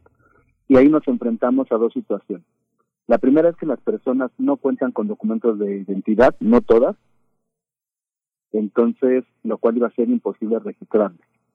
Y la segunda es que carecen de total información de qué significa el COVID, este, qué significa la vacuna, cuáles son los eh, los efectos secundarios si es que los hay y eso nos pareció grave porque entonces de todas las personas que estábamos visitando, solo 29 lograron darnos sus datos. Este, visitamos en, en, un par de semanas más o menos 50 personas. De esas 29 solamente nos dieron sus datos eh, y de ellas solamente localizamos la, la clave única, la CURP, de eh, seis personas, las cuales ya registramos en el sistema pero es momento que ya pasó más de un mes y nadie nos ha llamado, nadie nos ha dicho cuándo les tocaría a estas personas ser este, vacunadas. Solo nos llamaron de una persona, de un adulto mayor, varón, eh, y para para preguntar si sí existía la persona, si era el teléfono que habían dado, pero seguimos seguimos en espera, lo cual nos parece lamentable porque este esta idea de que evalúen caso a caso la posibilidad de que se vacunen, nos parece que no tiene que ser así. Sofía González, ¿qué decir por parte de las personas en sistema penitenciario, personas privadas de su libertad? En Xochimilco, donde ya llegó la jornada y ya, ya ocurrió, ya se vacunó a, entiendo, la totalidad de los adultos mayores, pues la totalidad de los que estaban registrados. Y ahí en Xochimilco hay centros penitenciarios y no pasaron por ahí. Esta campaña de vacunación no pasó por ahí. ¿Qué nos puedes comentar, Sofía? Me gustaría primero comentarles que durante la situación de pandemia ha sido evidente que las personas privadas de la, de la libertad están en una situación de mayor vulnerabilidad, pero que también han sido invisibles ante el sistema, ¿no? O sea, actualmente eh, hay un número de contagios bastante elevado en todo México, que es eh, más de 3.309, según datos estadísticos de la CNDH, y precisamente para llegar al tema de la vacunación, en la Ciudad de México, casi la mitad de este número, es decir, 1.592 personas, eh, hay, hay registros de contagios y más de 55 personas han muerto en los centros penitenciarios en la Ciudad de México. Sin embargo, por el contacto que tenemos desde Documenta con familiares de personas privadas de la libertad, consideramos que estos datos de la CNDH, pues en realidad es, un subregistro, existe un subregistro, es decir, hay más personas que se han contagiado y hay más personas que han muerto por el tema de COVID. Y precisamente, como mencionas, Berenice, en Xochimilco están tres reclusorios, que eh, el reclusorio sur, Tetepan y el Cebarepsi. Aquí me gustaría mencionar que el Cebarepsi es un centro penitenciario con personas con discapacidad y en Tepepan se encuentran mujeres, ¿no? Entonces, eh, como bien dices, solamente hay 918 personas adultas mayores en la Ciudad de México, representa un porcentaje muy bajo, es decir, el 3.47 de toda la población penitenciaria en la Ciudad de México y eh, la Secretaría de Salud en estos planes de vacunación nunca se mencionan a las personas privadas de la libertad y es sumamente grave porque las personas que se encuentran en prisión pues están en una situación de mayor vulnerabilidad por el mismo contexto, por las mismas condiciones de los centros penitenciarios, ¿no? De hacinamiento, de falta de atención, de atención médica, entonces esto los pone en una situación eh, de mayor riesgo en caso de, de que se contagien. Perdón, perdón, Miguel Ángel, solamente quería precisar con Sofía, si nos puedes comentar, es que Sofía, nos das una cifra de 1.592 personas eh, eh, contagiadas a nivel nacional en centros penitenciarios. Este es el acumulado, ¿no? Eh, ¿Cuál, ¿Cuáles sabemos los casos activos, al menos para el caso de Ciudad de México, donde ustedes tienen una mayor presencia, o en otros estados si tienes el dato? este, te comento, Berenice, que el total acumulado de, de la República Mexicana, Mexicana son 3.309 y los 1.592 son de la Ciudad de México. Como tal, eh, más, nosotros más bien lo que tenemos es eh, pues información de los familiares, ¿no? Cuando, cuando damos asesorías jurídicas o levantamos ciertos cuestionarios, eh, nos mencionan que sus familiares se han enfermado y más bien nosotros lo que hemos tratado de visibilizar es que el costo, por ejemplo, de los medicamentos en caso de los contagios, en caso de personas que se han contagiado por COVID, lo asumen las familias el costo de medicamentos, en caso de oxígeno, todo esto. O sea, esto muestra que realmente el sistema penitenciario y la Secretaría de Salud como autoridad corresponsable, como lo marca la Ley Nacional de Ejecución Penal, pues no ha respondido de, de una manera adecuada esta, esta situación eh, eh, en los reclusorios eh, es generalizada. No, no, Sofía, digamos que son como una especie como de hoteles donde la gente compra hasta su papel de baño. Es una, es parte como de la propia, este, de la propia situación que desgraciadamente padecen los internos de estos centros de readaptación, con todo y lo que ha señalado también desde la, desde la, este, desde las conferencias mañaneras poniendo en evidencia el sector penitenciario en manos de muchas entidades privadas que se dedican a, a proveerle servicios a los presos hasta de más de mil pesos diarios eh, de por, por preso, haya preso o no haya preso, ¿no? Esa, ¿Cómo es esta situación? ¿Cómo son los subregistros? La Comisión de Derechos Humanos tiene un subregistro, el, el sistema tiene otro subregistro y el sistema de salud tiene otro subregistro. ¿Cómo es esta situación un poco para aclararla? Sí, eh, primero para aclarar, este, te quisiera comentar que en el tema de, la, eh, de las prisiones privatizadas, ¿no? que tienen estos contratos con empresas, esto es a nivel federal. Eh, aquí más bien yo me estoy enfocando en el caso del reclusorio sur, Tepepan, Cebarechi, digamos que estos son centros penitenciarios que son estatales, estos no tienen estos convenios eh, con, con empresas privadas y el tema de los centros eh, penitenciarios federales, digamos que el contexto, la situación por la lejanía que se encuentran las personas privadas de la libertad en los, en los centros federales es muy diferente a lo que se vive en, en los centros estatales, ¿no? Por ejemplo, en los federales como tal no hay hacinamiento, sin embargo, por estar tan lejanos de las poblaciones, de las ciudades, pues las personas en estos centros casi no reciben visitas.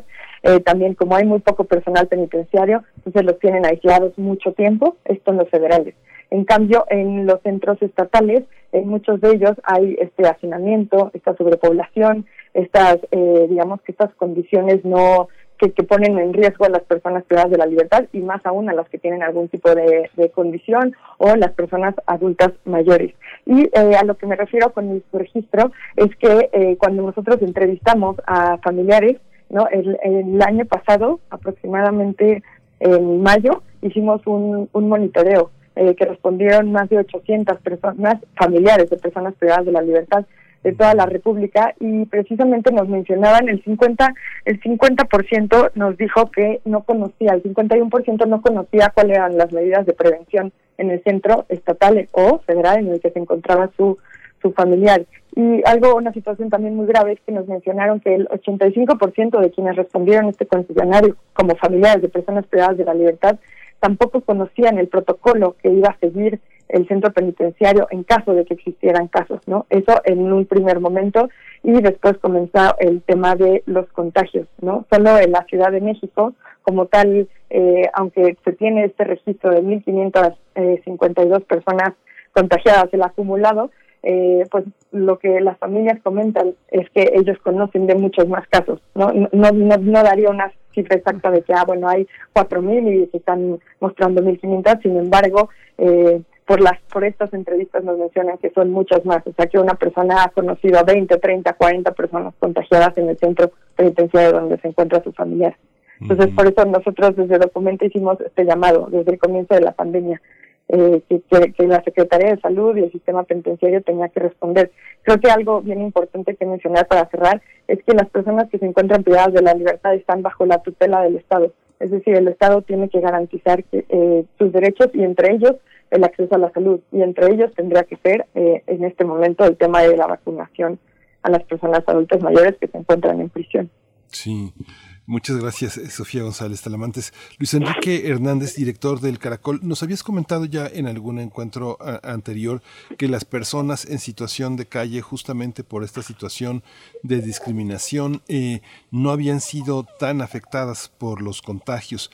Esta situación de la, de la vacunación, eh, ¿hay alguna, alguna forma de organización, de demanda que venga, que venga de esos grupos? ¿Hay, hay personas que se reúnan, que busquen defender sus derechos, o son, eh, o es el activismo la, eh, eh, lo que los recupera, lo que los reúne, lo que los hace grupusculares. ¿Cómo está esta, esta demanda por parte de los grupos, por parte de ellos, y cómo, cómo recibida por parte de la ciudad en cuanto a la metodología y la lista de espera? Todos queremos ser vacunados ya, pero hay unos tiempos que fijó el, el, el, Programa Nacional de Vacunación.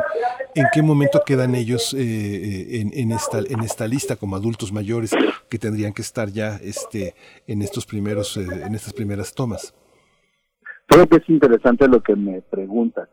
la población que vive en la calle vive un, un nivel de exclusión tan grave que muchos de ellos no tienen información eh, puntual sobre lo que significa el COVID, mucho menos van a tener información sobre lo que significa eh, la posibilidad de vacunarse.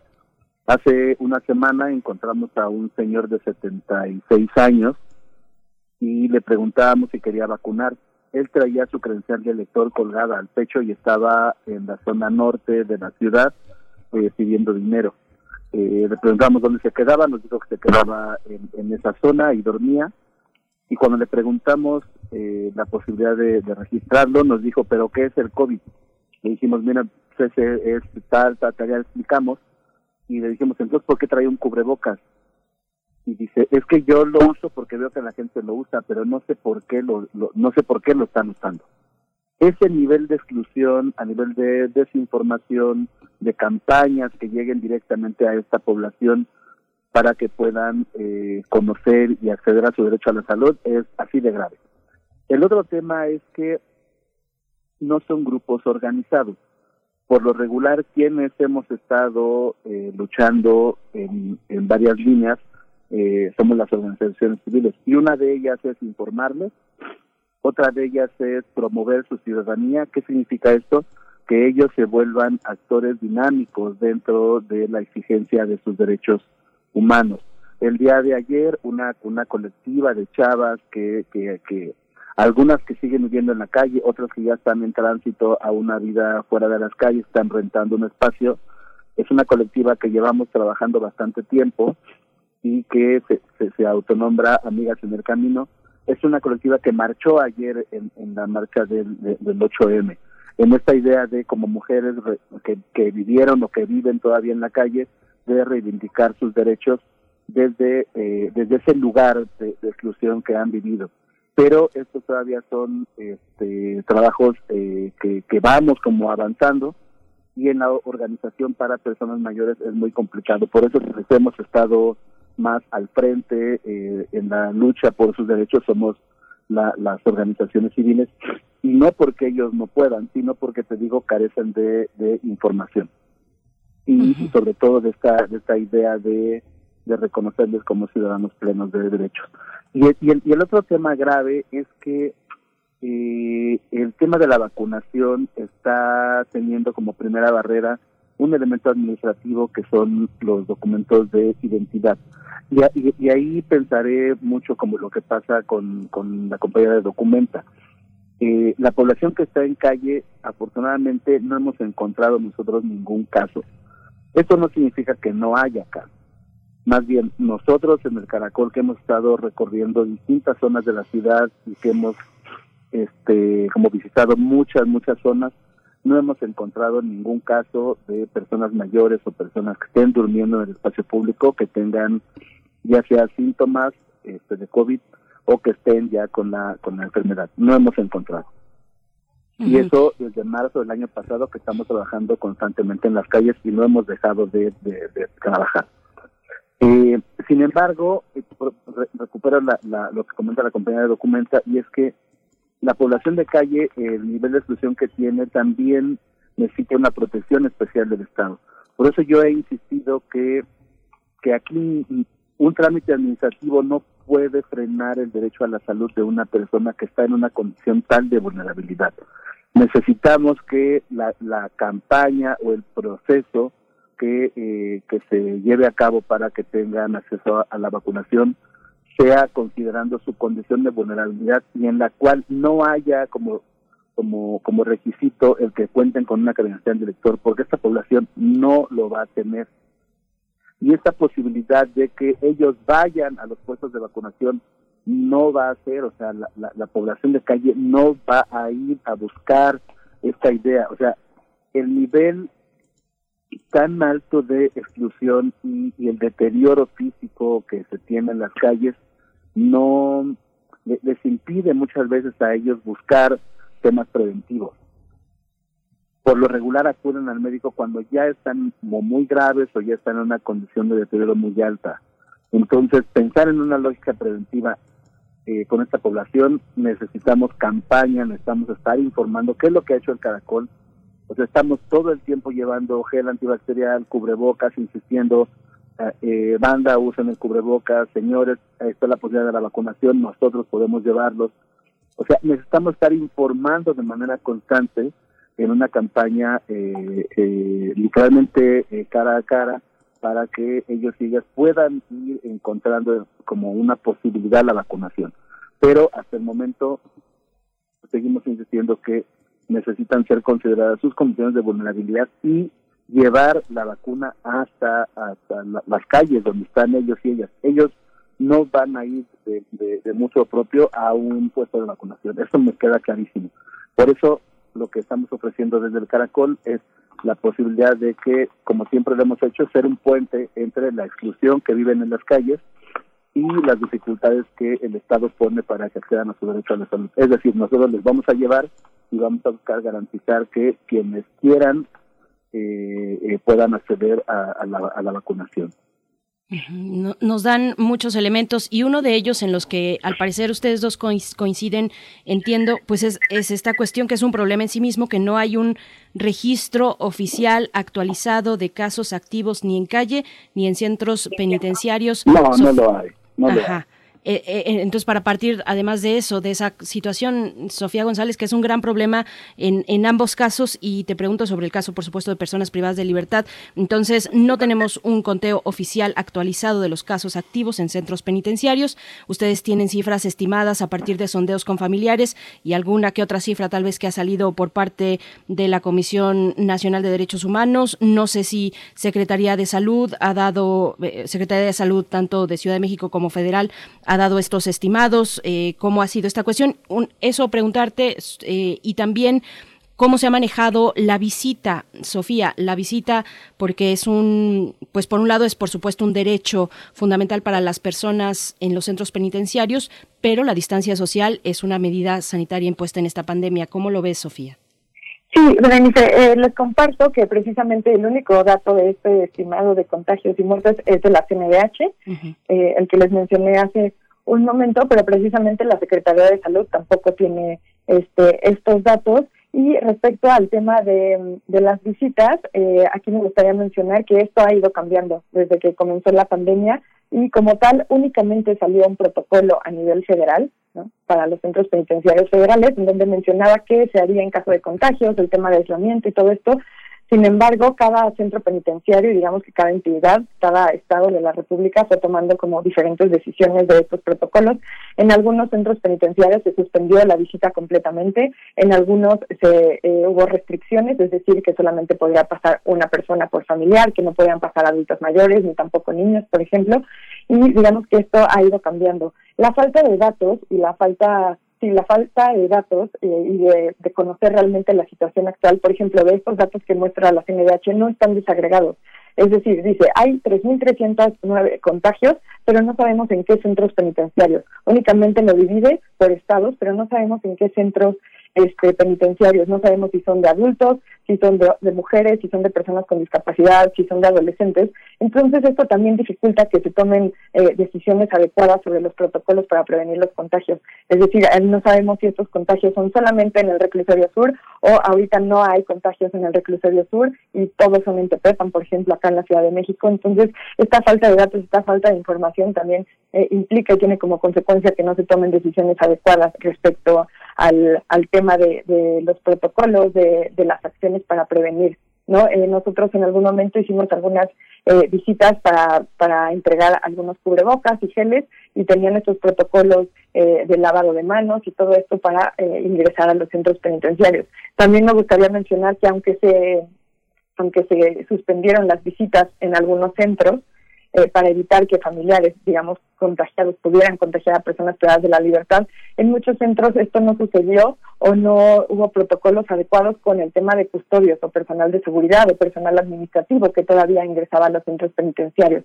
Entonces, en realidad, al no haber un, realmente un protocolo de decir, bueno, las personas eh, que están trabajando en los centros penitenciarios, por ejemplo, también deberían considerarse en el tema de vacunación. Eh, desde nuestro punto de vista también, el, eh, sí, las personas que trabajan en seguridad, custodia de los centros penitenciarios deberían contemplarse, pues ya, ya que son personas que salen y entran todos los días, o no sé, dependiendo de los turnos, pero entran y salen a los centros eh, penitenciarios, podrían ser quienes, en su caso, eh, contagiaran a las personas privadas de la libertad.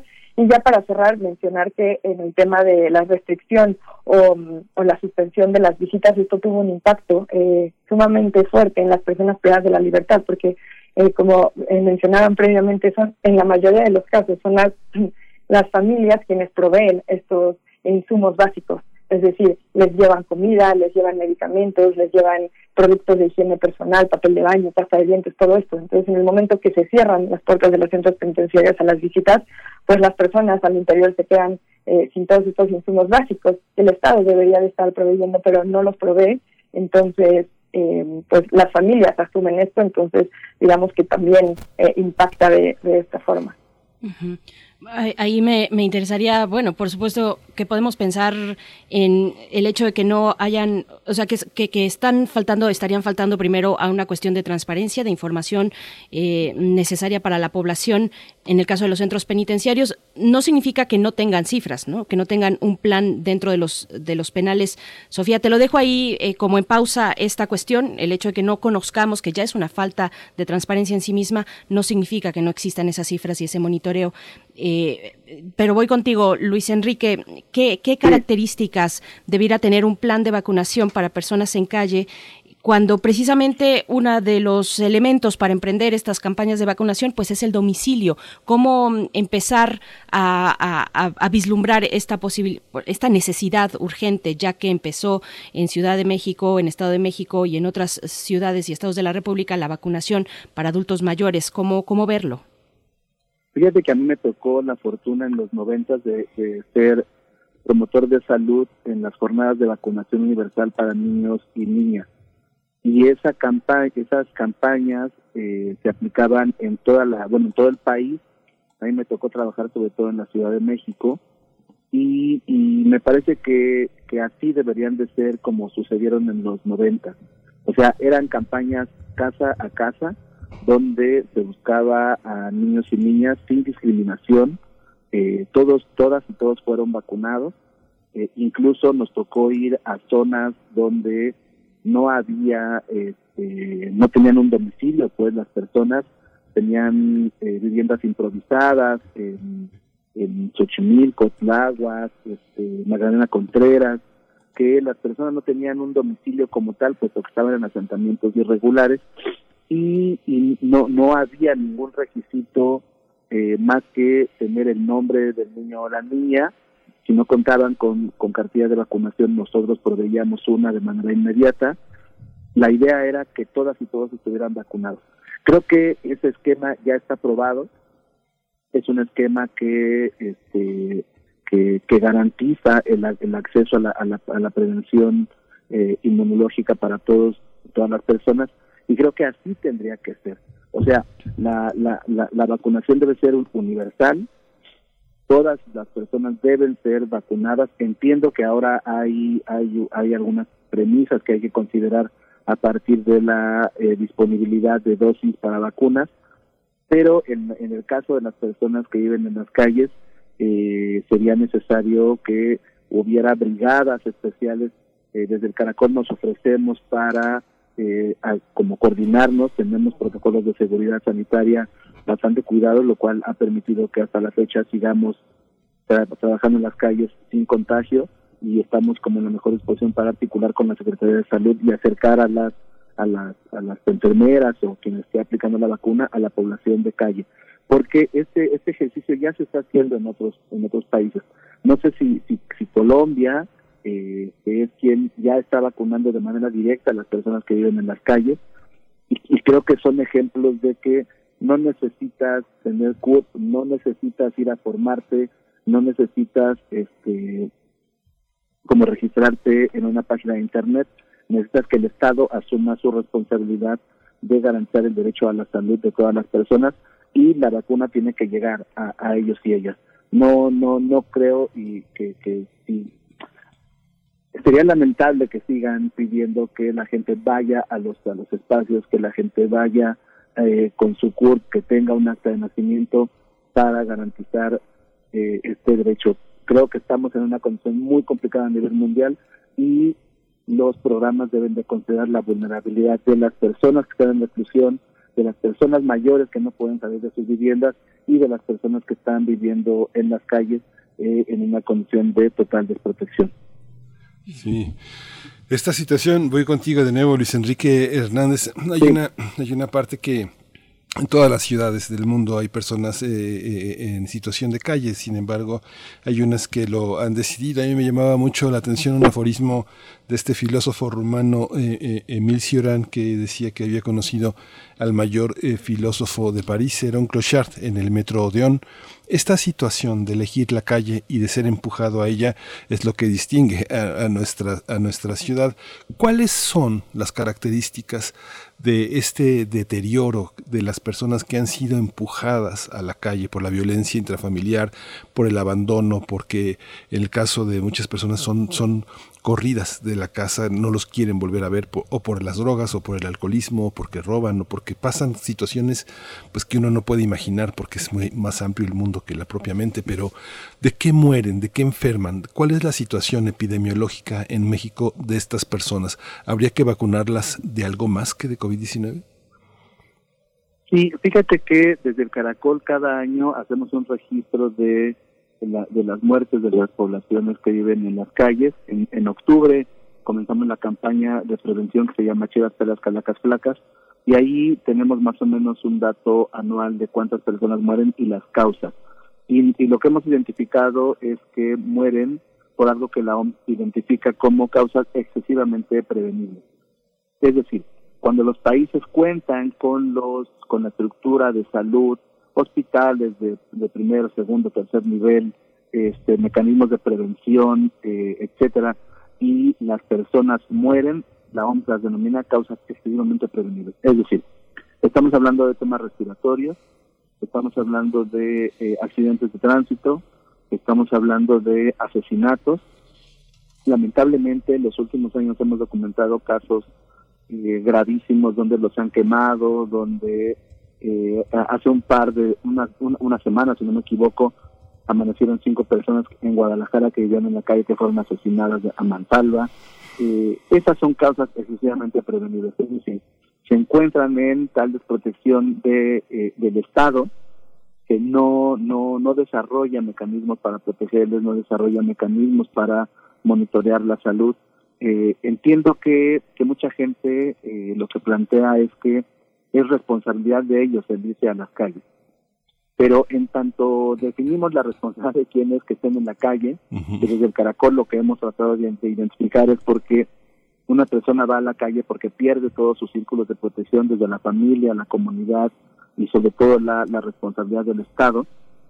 Pero cuando se les responsabiliza a ellos de su condición, pareciera que tienen que quedar a la deriva y al abandono de, eh, de, todos los elementos de protección, llámese salud, eh, acceso a la justicia, etcétera. Nosotros creemos que es al revés.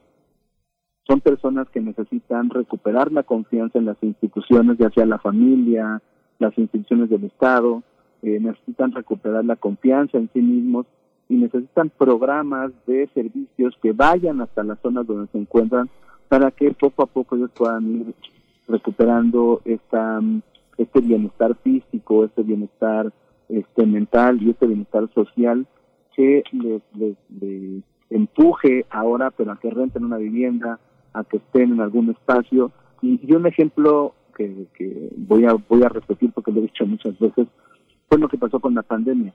Cuando comenzamos a capacitarnos los educadores y educadores del Caracol para salir a las calles, nosotros veíamos como una posibilidad el que el que se fueran a, resguardar a, hoteles. ¿Qué hizo el gobierno de la ciudad? Cerró los hoteles. Es decir, en un día tuvimos, no sé, a más de 300 personas que ya estaban viviendo nuevamente en las calles porque le cerraron los hoteles. Y, y, y, creo que es ahí donde donde no hay una consideración de las dificultades que encuentran estas personas para acceder a una vida fuera de las calles porque muchas veces rentar un hotel o estar en un albergue es un puente para que ellos regresen. Entonces yo creo que aquí yo lo que lo que insistiría es necesitamos un gran plan de atención a la población de calle que logre monitorear su salud, que logre garantizar que ellos vayan poco a poco transitando a una vida diferente y no estos programas excluyentes en los cuales no sabemos, no tenemos información de qué va a pasar, no tenemos información pública de cómo va a ser la vacunación para esta población, por lo tanto ellos se encuentran nuevamente a la deriva y a la expectativa de qué es lo que va a pasar. Sí, pues les agradecemos muchísimo. Sofía González, ¿dónde te seguimos? Eh, ya se nos acabó el tiempo, estamos en los últimos segundos, pero sí quisiéramos que nuestros radioescuchas pudieran seguir, seguir la labor de Documenta. ¿Dónde, dónde los podemos seguir? Claro que sí, en documenta.org.mx, ahí está nuestra página con todos los programas y proyectos, y en Facebook igual nos encuentran como Documenta AC y en Twitter igual. Muchas gracias por tu preocupación, por este, por este interés y por compartirnos sus datos. Luis Enrique Hernández, también muchas gracias. Yo creo que seguiremos, seguiremos al habla, daremos seguimiento a todo esto que ustedes proponen, que todo, eh, todo lo que trabajan con tanto compromiso y, y, y con tanta eh, importancia para, para sus vidas y para las nuestras. Gracias. Gracias a ustedes. Muchas gracias. Hasta pronto, Luis Enrique, Sofía, gracias por esta participación. Bien, nos despedimos a las 9 con 59 minutos. Gracias por su escucha. Permanezcan aquí en Radio UNAM. Gracias a todo el equipo. Nos encontramos el día de mañana, poquito después de las 7 de la mañana, Miguel Ángel. Sí, hoy empieza también el Día de todas las mujeres, que 2021 sea un año para las mujeres en este confinamiento. Esto fue primer movimiento. El mundo desde la universidad. Radio UNAM presentó Primer movimiento. El mundo desde la universidad. Con Berenice Camacho y Miguel Ángel Quemain en la conducción. Frida Saldívar y Violeta Berber, producción. Antonio Quijano y Patricia Zavala, noticias. Miriam Trejo y Rodrigo Mota, coordinadores de invitados. Tamara Quirós, redes sociales. Arturo González y Socorro Montes, Operación Técnica. Locución, Tessa Uribe y Juan Stack.